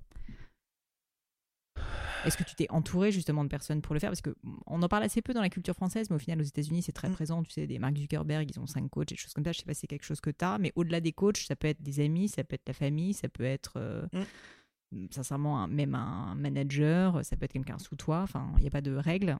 Bien sûr. Euh, alors, pas du tout. Euh, pas du tout. Alors, avec une grosse exception. les gens qui me connaissent bien, euh, ma famille, euh, ont toujours trouvé que j'étais quelqu'un de, justement, au contraire, d'un peu trop secret, tu vois, d'un peu trop, de quelqu'un qui partage pas beaucoup, qui se montre mmh. pas beaucoup, qui raconte pas beaucoup sa vie. Euh, et parfois d'ailleurs. Ça doit être la torture pour toi, là. là, c'est pas. c'est, tu vois, c'est une marque d'amitié profonde. Mais il y en a un avec qui j'ai réussi à avoir ces conversations et où je, qui sont pas d'ailleurs toujours très agréables parce qu'il y a un petit côté forceps, tu sais, où ça sorte. Je, hein. pense que je vois. Euh, c'est euh, Sharif. Alors, je sais pas si les auditeurs savent qui est Sharif, mais donc Sharif, c'est l'époux de Pauline. Euh, et en fait, d'ailleurs, qui m'a présenté Pauline parce que moi, qui est ton meilleur ami. En fait, c'est mon meilleur ami. Sharif est mon meilleur ami et c'est comme ça que je connais Pauline. Lui, on, il est un tout petit peu plus jeune que moi. Mais on sait, on était en, école ensemble, on s'est beaucoup forgé ensemble, on s'est challengé ensemble, on est même parti dans des, dans des épreuves entrepreneuriales à peu près au même moment. Mais il a en revanche toujours été beaucoup plus justement euh, en quête de sens. Euh, et il a toujours, euh, il m'a toujours poussé à essayer de me demander pourquoi je faisais les choses. il a toujours été et à poser des questions qui me, qui sur le coup m'énervait ou me mettait dans une position d'inconfort. Il peut avoir un côté assez désagréable, je te confirme. dans une position d'inconfort. Et donc, je balayais d'un verre de main en disant Écoute, tu, tu m'ennuies. Euh, et puis, ça, tu vois, ça, ruminait dans la tête. C'est, mmh. Je reviens chez moi, je fais quand même. Je vois bien. La question est normale, enfin, c'est pas une question absurde. Pourquoi je fais ça? Pourquoi ça, ça m'a plu? Ça, ça m'a pas plu? Est-ce que je suis sûr que j'ai. Enfin, des trucs. Tu vois, il va typiquement, il va venir me voir. On va aller dîner ce soir et il va me dire. Euh, T'es sûr que t'as encore envie d'être chez Jumia et puis rien que ça, tu vois, ça va me faire, ça me... Il est assez, il a l'art de poser la question qui fait chier. Exactement. d'accord. Et, euh, et qui va te trotter dans la tête et sur lequel ça va te forcer à venir avec une réponse mm. euh, pour justement que ça arrête de trotter dans la tête. Et euh, et lui, il, il a, j'ai jamais voulu et je pense que j'ai jamais aimé les relations de coach. c'est un peu du, du sage au, enfin du sachant au, allant à celui qui aimerait apprendre. Euh, en revanche, j'ai aimé et je pense qu'il a trouvé, euh, euh, enfin, il a réussi avec moi à trouver la manière dont ça marchait, c'est-à-dire que il me, il m'imposait une question et mmh. il me rendait cette question inévitable et il fallait que je retrouve cette, une ma réponse à cette question. Et je trouve que ça, ça a été le meilleur coaching possible. S'il y a des gens qui essayent de devenir coach, je pense que c'est pas tant ah bah, je pense que le coach n'est pas là pour te donner des, questions, des euh, réponses, ouais, il est plus là pour te faire te poser les bonnes questions. Et faire que ce soit les bonnes... et trouver la bonne question, exactement, c'est pas simple. Mmh. Euh. Et, et puis, il s'était livré un exercice. Alors, euh, peut-être ça a déjà été dit dans les podcasts précédents, mais moi, ça a été un exercice qui m'a beaucoup aidé et ensuite qui m'a pas mal aidé avec d'autres. Quand les gens m'ont posé la question, qu'on a appelé l'exercice du jacuzzi. Ah non, on n'en a jamais parlé, mais on peut en parler. Alors, l'exercice du jacuzzi, euh, il s'appelle comme ça parce que. euh, Il s'est passé euh, dans un jacuzzi Il s'est passé dans un jacuzzi, exactement. On prenait du temps dans un jacuzzi et Sharif commence à me poser une question.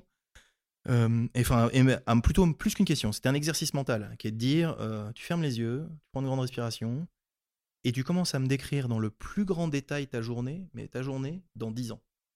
C'est quoi ta journée? Tu te lèves, tu vois quoi? Qui est à tes côtés? Hmm. Tu vas au travail, tu vas pas au travail Comment tu y vas Par quel mode de transportation à quoi, Quand tu ouvres ta fenêtre, tu vois quoi par la fenêtre Et en fait, ça a l'air d'être un exercice euh, où si, enfin, si tu te mens à toi-même ou si tu le fais pas sérieusement, c'est facile d'y répondre et d'esquiver. Mais si tu te donnes vraiment la peine d'essayer de rentrer dans l'exercice, c'est en fait hyper flippant. Eh ben, c'est c'est flippant parce que tu peux ne pas savoir du tout ce que tu veux, Oui, exactement. Ou tu peux en fait le voir avec une très grande clarté et te rendre compte que tu n'es pas du tout en train de mettre en place euh, Exactement. les bonnes choses pour y arriver. Et cet exercice-là, et j'encourage les gens d'ailleurs à le faire parce que ça ne demande pas d'être un coach Ouais. qualifié pour le faire, Non, non, ça demande d'être quelqu'un qui est euh, attentionné pour vous. Mais il faut que vous le fassiez à deux, je pense, parce que tout seul, c'est facile de se mentir à soi-même, Mhm. en fait. Euh, et puis surtout, les choses surprenantes euh, seront plus surprenantes dans l'œil d'un autre. C'est-à-dire que quand je commençais à raconter cette journée-là, Sharif m'a interrompu 50 fois. Attends, mais pourquoi? Et puis attends, mais en fait, ça, ça. Quand Mhm. tu dis ça ressemble à ci, mais ça ressemble à ci, exactement comment? Oui, il faut être précis. et voilà, faut être très précis. Euh, et je me souviens notamment euh, que j'étais incapable de mettre un visage sur euh, la femme qui était avec moi, Qui à l'époque était encore avec toi en plus. qui était encore avec moi. Donc bon, heureusement elle, elle n'était pas dans le jacuzzi, donc euh, Ouais. parce que, voilà, ça aurait été un peu Gênant. mais- gênant. Mais ça a été des voilà des moments de ce, ce genre de moments, ça a été des moments très riches en fait. Mhm. Et d'ailleurs, et et je pense que il y a une bonne, il y a une bonne, un bon moment pour faire ça. C'est bien de faire ça en vacances. C'est pour ça qu'on était dans un jacuzzi, c'est pour être Mhm. en vacances. Euh, et, et je pense qu'il faut faire ça quand on a entre euh, 28 et 35 ans en fait. Euh, C'est un bon moment pour commencer à faire Mhm. ça. Et puis ensuite, euh, je pense que c'est un bon outil pour ensuite contrer peut-être la crise de la quarantaine Mhm. qu'on- qui nous a pas encore atteint, chère Pauline, Non, mais qui nous malheureusement guette. nous guette. tout à fait. Et je pense que ça, il faudra qu'on le refasse. euh, il faudra qu'on le refasse dans Tu sais 3-4 ans. que je refais toujours un jacuzzi avec toi, Nicolas, avec grand plaisir. Écoute, merci beaucoup pour ce partage. La dernière question que j'aime bien poser, c'est par rapport à des livres. En plus, je sais que tu es un grand lecteur. En tout cas, tu l'as été. Je sais pas si tu as encore le temps de lire beaucoup. Alors malheureusement pas autant que ce que j'aimerais. Ouais.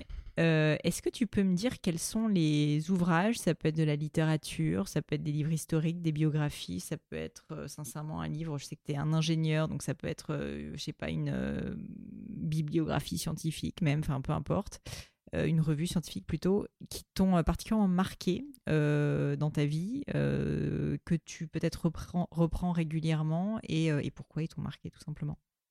Alors c'est une question en plus qui est bien, euh, qui fait bien peur parce que notamment j'ai lu le- les recommandations euh, que tu fais euh, dans le book club, je crois, du gratin ou ouais, sur, de- mon, sur mon site. ah, ouais. sur votre- ton site. Ouais.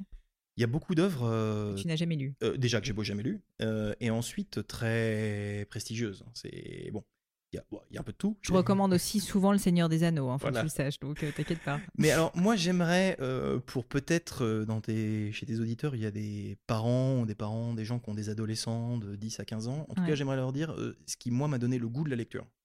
Parce qu'en fait, quand je, comme tous les petits enfants, je lisais ce qu'on me demandait de lire à l'école. Mais ce que j'ai le, le premier, les premiers livres que j'ai vraiment commencé à lire moi-même, seul, et à vouloir et acheter des livres avec mon argent de poche euh, et allouer du temps et de l'argent, c'était euh, les San Antonio de Frédéric Dard. Alors ça, j'ai jamais lu, mais je sais que t'es J'en fan. ai, euh, je dois en avoir une centaine à la maison. C'est- quoi exactement le concept? Alors en fait, c'est des, c'est des, c'est assez marrant. hein. C'est un livre de 200-250 pages et c'est un feuilleton toujours avec le même personnage qui est le commissaire San Antonio Ouais. et euh, qui a d'ailleurs des acolytes qui sont aussi euh, les mêmes qu'on retrouve à, à chaque épisode, qui est un commissaire et c'est une enquête. C'est euh, voilà, un peu le thriller euh, c'est un thriller. Mais en fait, alors c'est un thriller à la française. Mhm. Et il a euh, deux caractéristiques particulières euh, qui touchaient et émouvaient particulièrement le garçon, enfin le jeune Le jeune adolescent, de, voilà, de, parce que j'ai dû démarrer, je devais avoir 12-13 ans quand j'ai commencé Ouais. à les lire, jusque vers euh, 17-18. C'est que il y a quand même des scènes coquines à. Ah, sympathique. Donc le héros, évidemment. et alors, c'est marrant parce que avec l'âge, tu finis par te rendre compte que c'était en fait de la blague. Enfin, c'était, c'était une, c'était une pochade, c'était une caricature. Mais quand toi, tu as 12 ans, en fait, tu ne vois pas la caricature et tu prends le truc parfaitement. Donc les premier premiers émois amoureux de Nicolas Martin. Mais le héros, évidemment, euh, se tape toutes les filles et par contraste, toutes les jolies filles, et par contraste, son bras droit qui est euh, sale, gros, bête, stupide, euh, voilà, mais loyal et fidèle, se tape toutes les moches D'accord. et, et comme tu peux l'imaginer, euh, derrière un four à pain, dans un garage avec de la suie. c'est la farce, quoi. toute la- exactement, toute la farce. Euh, mais euh, ça te, voilà, ça t'ouvre tout d'un coup. Ah, les filles, c'est c'est ça aussi. Et la deuxième caractéristique de ces romans, c'est en fait la qualité de la langue. Frédéric Dard écrivait en fait très bien et écrivait une, une langue quand il le souhaitait extrêmement pure. Et ensuite, il était extrêmement créatif. C'est que il est, euh, et il n'y a pas beaucoup d'auteurs français euh, aujourd'hui qui se permettent de prendre des libé- de prendre des libertés avec la langue. Il invente des mots. Oui, chaque beaucoup de néologismes. mm. voilà, de néologismes. euh, Il invente énormément de mots et avec des styles qui ensuite feront, feront tache d'huile. C'est-à-dire qu'il y a beaucoup aujourd'hui d'humoristes qui utilisent, tu sais, la, la répétition euh, où ils répètent 100 fois le même terme ou 100 fois la même Oui. formule de style. Et en fait, euh, ils le faisaient déjà en 1960. Bon, Molière le faisait aussi, ceci il le faisait, tout le monde le faisait. Et euh, bon, mais, et- mais en fait, mais lui a réussi à le faire avec un rythme et une cadence qui était, qui Ah, tu vois, tu me donnes envie de les lire. Je connais pas du tout. extrêmement simple à lire, très facile. Alors, faut vraiment lire les, faut lire ceux qui ont été écrits entre 60 et 70. D'accord. Voilà. À partir de 80, le, comment dire, la, la gaudriole devient plus lourdingue Mm. en fait.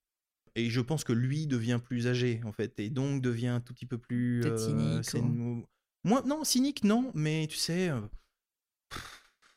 Ouais, euh, cet équilibre fin qui entre euh, la vulgarité et la lourdeur, euh, ce qui, qui est un équilibre très dur à trouver. euh, quand on devient un peu âgé, en fait, on se laisse aller à la facilité et à des choses moins élégantes. Mais tous ceux écrits entre 60 et 70 sont très drôles. très bien. Euh, donc ça, ça m'a donné le goût de lire. Et donc c'est tout ça pour dire que ce qui pourrait être considéré comme de la lecture de comptoir, hein, Ouais. euh, tout ce qui donne le goût à lire, je pense c'est bon à prendre. C'est clair. Après, il y a beaucoup de choses. Enfin, j'ai lu euh, différentes choses. Je pense que ce qui- dans les ouvrages qui m'ont euh, pas mal fait réfléchir. Alors, il y a un ouvrage que j'ai lu de Daniel Kahneman. Qui Daniel Kahneman, Thinking euh, Fast, Fast, Thinking and Slow. Slow. ouais. euh, Je sais pas la traduction française, mais bon. Alors, il je a l'ai lu en été- anglais, je crois donc qu'il a je, été traduit, il me je pense qu'il a dû être traduit. Ouais. Je le mettrai dans les notes de l'épisode. c'est vachement bien. C'est un ouvrage, c'est un donc il a reçu quand même euh, le, Le prix Nobel, Nobel, tout simplement. Et puis c'est un ouvrage de, alors si on le dit de manière pompeuse, de psychologie comportementale, voire économie comportementale, Exactement. mais qui en fait te fait tellement réfléchir sur tes processus de pensée et sur tes biais cognitifs, mais c'est euh, assez impressionnant. Mm. C'est très impressionnant. Et en fait, c'était un prof de l'INSEAD qui m'avait recommandé ça. Et effectivement, c'était euh, incroyable. Une version plus, un peu plus. Bah, tu vois, tu me disais, euh, attends, tu passes de. Oui, alors on est voilà, passé- tu passes du coq à l'âne. Enfin, pas du coq à Ouais, l'âne. parce que tu fais m'as fait préparer, en Voilà, c'est ça. Euh, Il y avait. euh, si vous avez jamais lu, alors ça c'est plus un classique euh, que j'imagine beaucoup auront lu, mais si vous avez jamais lu Freakonomics, Mm. là c'est beaucoup plus facile à lire. C'est des c'est net, enfin c'est des petites analyses, mais mais honnêtement c'est justement des illustrations appliquées de la puissance de ce que des théories de Kahneman. C'est-à-dire que c'est euh, un jeune économiste qui a commencé à l'appliquer à des situations de la vie quotidienne. euh, Ça peut être assez notamment- cocasse, d'ailleurs. Ah c'est même très drôle. Ouais. Expliquer, euh, par exemple, il explique le cycle de vie des noms. Euh, donc il commence à dire, euh, à dire, euh, bah, vous voyez, en fait, euh, la classe supérieure donne des noms, puis la classe moyenne commence à voir que la classe supérieure donne des noms, donc commence à les adopter? Puis euh, la classe basse voit la classe moyenne et donc commence à les adopter. Donc la classe haute se dit Mm. ah là là je peux pas avoir les mêmes noms que la classe basse. Donc commence à changer et à régénérer des noms qui sont donnés en fait. Euh, et donc les Lucas euh, de voilà ou les euh, Enzo euh, qui étaient donnés il y a 5 ans euh, par les classes supérieures deviennent populaires et donc ne sont plus donnés maintenant par les classes supérieures. Mais il avait fait plein de choses. Il avait fait euh, enfin des choses hein, euh, pareilles dans des dans des thèmes, thèmes parfois un peu plus choquants, mais il avait fait l'évolution des prix des prestations sexuelles des prostituées aux alentours des Ah oui. stades du Super Bowl. D'accord, c'est pour précis. voir qu'en fonction des dates et où on se rapprochait du Super Bowl, l'évolution des prestations euh, par ces prostituées euh, pouvait monter du simple au quintuple. et donc, et à expliquer les phénomènes économiques derrière, qui étaient derrière, en fait. Non, mais le, Euh, le- le bouquin est génial. Et ouais. au-delà de ça, euh, il a un podcast aussi qui s'appelle Freakonomics. Je sais Ouais. pas si, si tu écoutes alors qu'en anglais. Non, enfin j'en ai écouté un ou deux, mais euh, j'ai Mm. malheureusement eu pas le temps de les écouter. Mais, mais c'est voilà, c'est c'est très facile à lire, Mm. c'est génial et, euh, et même l'anglais est simple, donc je recommande Ouais. même de le lire en anglais en fait. Euh, Il y a des choses qui sont plus euh, dérangeantes aussi. Enfin bon, mais c'est vraiment euh, tout est tout est très bien dans ce dans ce dans ce livre là. Et ce que je lis en ce moment, euh, en fait, je, pour la pour l'IPO, donc on est allé à New York pour la mise sur le marché. On est allé à New York et euh, j'en ai- en bourse, ouais. pour la- exactement l'entrée en bourse. Et euh, je- j'en ai profité pour euh, visiter un, un musée à New York, enfin une fondation à New York, et euh, la fondation Frick, si d'ailleurs Oui, bah, avez déjà vu, l'occasion d'y aller, c'est Ouais. beau à tomber par terre. Et donc euh, j'y étais avec ma mère et ma sœur, et ma mère et ma sœur euh, voilà, euh, prenaient un peu leur temps pour finir euh, la visite de l'expo, et donc j'étais dans la bibliothèque, enfin dans le la shop, dans la petite boutique de sortie du musée. Et je suis tombé sur euh, un livre que je connaissais pas du tout, euh, mais d'un auteur que lui, je, que de- je connaissais, que j'avais pas mal lu en MBA, qui s'appelle Alain de Botton, Ah oui. qui est génial comme. Alors, j'ai jamais lu. Ça il est suisse, je aussi. sais, et qu'il Il écrit plutôt en anglais. Il écrit en, il fait les- anglais-français, mais Et il qui a est plutôt écrit un célèbre. C'est lequel que tu as lu du coup? Enfin, tu en as lu plusieurs. Alors, euh, j'en ai lu plusieurs. euh, il en a fait un. euh, je, il a je sais plus si c'est le en plus connu, c'est. euh, C'est pas euh, un truc sur euh, Proust, euh, enfin la, la vie, la vie Oui. selon Proust ou un truc comme ça. Et je crois qu'il a Ah fait ouais. ça, mais, mais, mais de ce que j'ai lu, enfin j'en ai lu deux de lui, mais les titres m'échappent là, parce que j'ai que le dernier en tête que je viens d'acheter, que, qui me revient, mais qui sont, euh, enfin, euh, je recommande de lire euh, à peu près tout ce qu'il a écrit. Mm. Mais en ce moment, je lis un truc, alors le titre en anglais s'appelle Art as a Therapy, donc euh, Art, tu veux dire l'art. ART, l'art, d'accord. Exactement, donc euh, L'art l'art comme, thérapie, Mm. exactement. Euh, sachant que c'est en fait, moins une, enfin, c'est une thérapie plus au sens anglais donc c'est plutôt euh, l'art comme euh, comme source de consolation comme euh, Bah, Ça me source fait de- plaisir, Nicolas, voilà. parce que l'art euh, n'a pas, toujours été ton sujet de prédilection. Euh, ça n'a pas toujours été mon sujet de prédilection et puis ça a été euh, des sujets parfois où en plus parce que ça faisait partie de tes formations euh, de tes formations avancées donc euh, sur lesquelles on s'est pas toujours trouvé d'accord mais mais et, mais et ça a toujours été pour moi un sujet que j'ai essayé de, compre- enfin, Mm. de comprendre et sur lequel j'avais la frustration de passer à côté en fait et je dois reconnaître que ce livre comme d'habitude très bien écrit euh, et je sens, enfin je suis qu'au milieu, mais je sens que ça va être aussi encore un livre qui va me laisser euh, euh, changer, en fait. Et c'est vraiment un, c'est vraiment un très beau livre qui, euh, en fait, se donne une ambition assez, qui, qui pourrait, enfin un angle qui pourrait être un peu casse-gueule, et- mais qui en fait ne l'est pas tant que ça. C'est de d'essayer de répondre à la question à quoi ça sert? Hmm. En fait, à quoi ça sert là? Quand on a euh, voilà, une vision un peu utilitariste, on pourrait se dire ah là là, ça sert à rien, c'est Mhm. décoratif, machin, bon. Euh, ou alors, euh, tu tombes tout de suite sur de l'ésotérique, Ouais. ça change les âmes. Et en fait, il réussit à te dire non mais tout ça, c'est aussi l'un et l'autre sont aussi caricaturales. En fait, fait. c'est la vérité se trouve dans des profondeurs humaines plus plus concrètes et plus réelles. Et donc ça vaut la peine, euh, enfin si aussi euh, ceux qui nous écoutent sont comme moi, ont, ont eu cette sensation de rentrer dans un musée et d'en ressortir et de se dire c'est marrant mais je suis passé à côté. Mm. J'ai, je devrais être waouh et en fait je suis pas waouh. Eh bien si vous êtes passé, voilà, si, bah, je vous encourage. Et d'ailleurs ça a bien marché parce que euh, je suis allé voir une, une exposition euh, il y a deux semaines. Ça faisait longtemps que justement. T'avais euh, pas été euh, touché. j'ai pas touché. Et là, Hmm. je reconnais que je suis sorti. euh, C'était C'était quelle expo? C'était à la National Gallery à Londres. et alors, je voudrais pas écorcher le, le nom de ce peintre, il s'appelle Sorolla, qui est un peintre espagnol de fin 19e, début 20e. D'accord. Alors, je ne sais pas où c'est, parce que je crois que cette exposition vient de finir à Londres. Je ne sais pas où elle tourne, mais c'est sûr qu'elle va tourner. Si jamais elle tourne à côté de chez vous. Il faut y aller. Mais alors, un truc de dingue. Mais c'est vraiment un truc de dingue. Bon. Euh, faut vraiment le faire. Je mettrai tout ça dans les notes. Écoute, Nicolas, merci pour ton temps. Euh, est-ce que, euh, est que tu peux me dire, si jamais les auditeurs souhaitent euh, te contacter, où est-ce qu'on peut te trouver, à part sur le site de Jumia, bien évidemment, on pourrait aller, si on est en Afrique, commander plein de produits merveilleux chez vous. Voilà. Mais au-delà de ça, au-delà de ça, est-ce que tu peux me dire où, où est-ce qu'on peut te contacter sur le monde merveilleux du net? Écoute, c'est une bonne question. Alors déjà, je remercie si tous ceux qui sont là après, je sais pas combien ça fera après. C'est un, des épisodes les plus longs, je dois dire. Donc si vous êtes encore là, merci de votre euh, voilà de votre courage et de votre patience. Euh, euh, moi, je suis plutôt sur LinkedIn, donc vous me trouverez si vous tapez Nicolas Martin Joumia, je pense de, devrait être dans les premiers résultats qui tomberont. Je lis tous les messages qui me sont envoyés. Je ne réponds pas à tous les messages qui me sont envoyés. Euh, ne m'en voulez pas, parce que j'en reçois à peu près 100 à 150 par jour. Donc, j'ai hmm. malheureusement pas le temps de, faire la réponse à tous. Euh, mais euh, voilà, il ne faut pas hésiter si vous voulez. Vous pouvez commencer à rentrer en contact avec moi sur LinkedIn de manière générale. Euh, j'accepte quasiment toutes les invitations, euh, sauf quand mon assistante euh, fait l'acceptation. Là, pour le coup, elle est plus stricte. mais vous allez peut-être un peu de chance. Et est-ce que tu as un dernier truc à ajouter dont on n'aurait pas parlé, mon cher Nicolas? Écoute, je pense qu'il faut qu'on aille dîner, non? Oui, c'est pas faux. bon, merci beaucoup pour tout ton temps et puis je te dis à bientôt. Avec plaisir.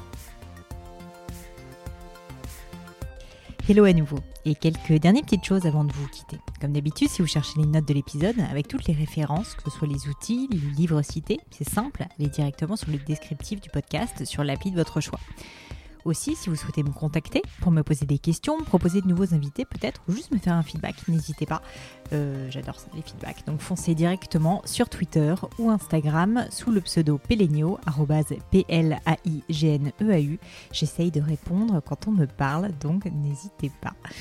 Et comme à chaque fois, vraiment mille merci d'avoir écouté jusqu'ici. N'oubliez pas, si le podcast vous plaît, que vous appréciez tout ce travail, euh, le plus simple pour m'aider, c'est tout simplement de mettre euh, bah, soit un petit mot doux, soit une note 5 étoiles sur iTunes ou de partager sur vos réseaux sociaux aussi.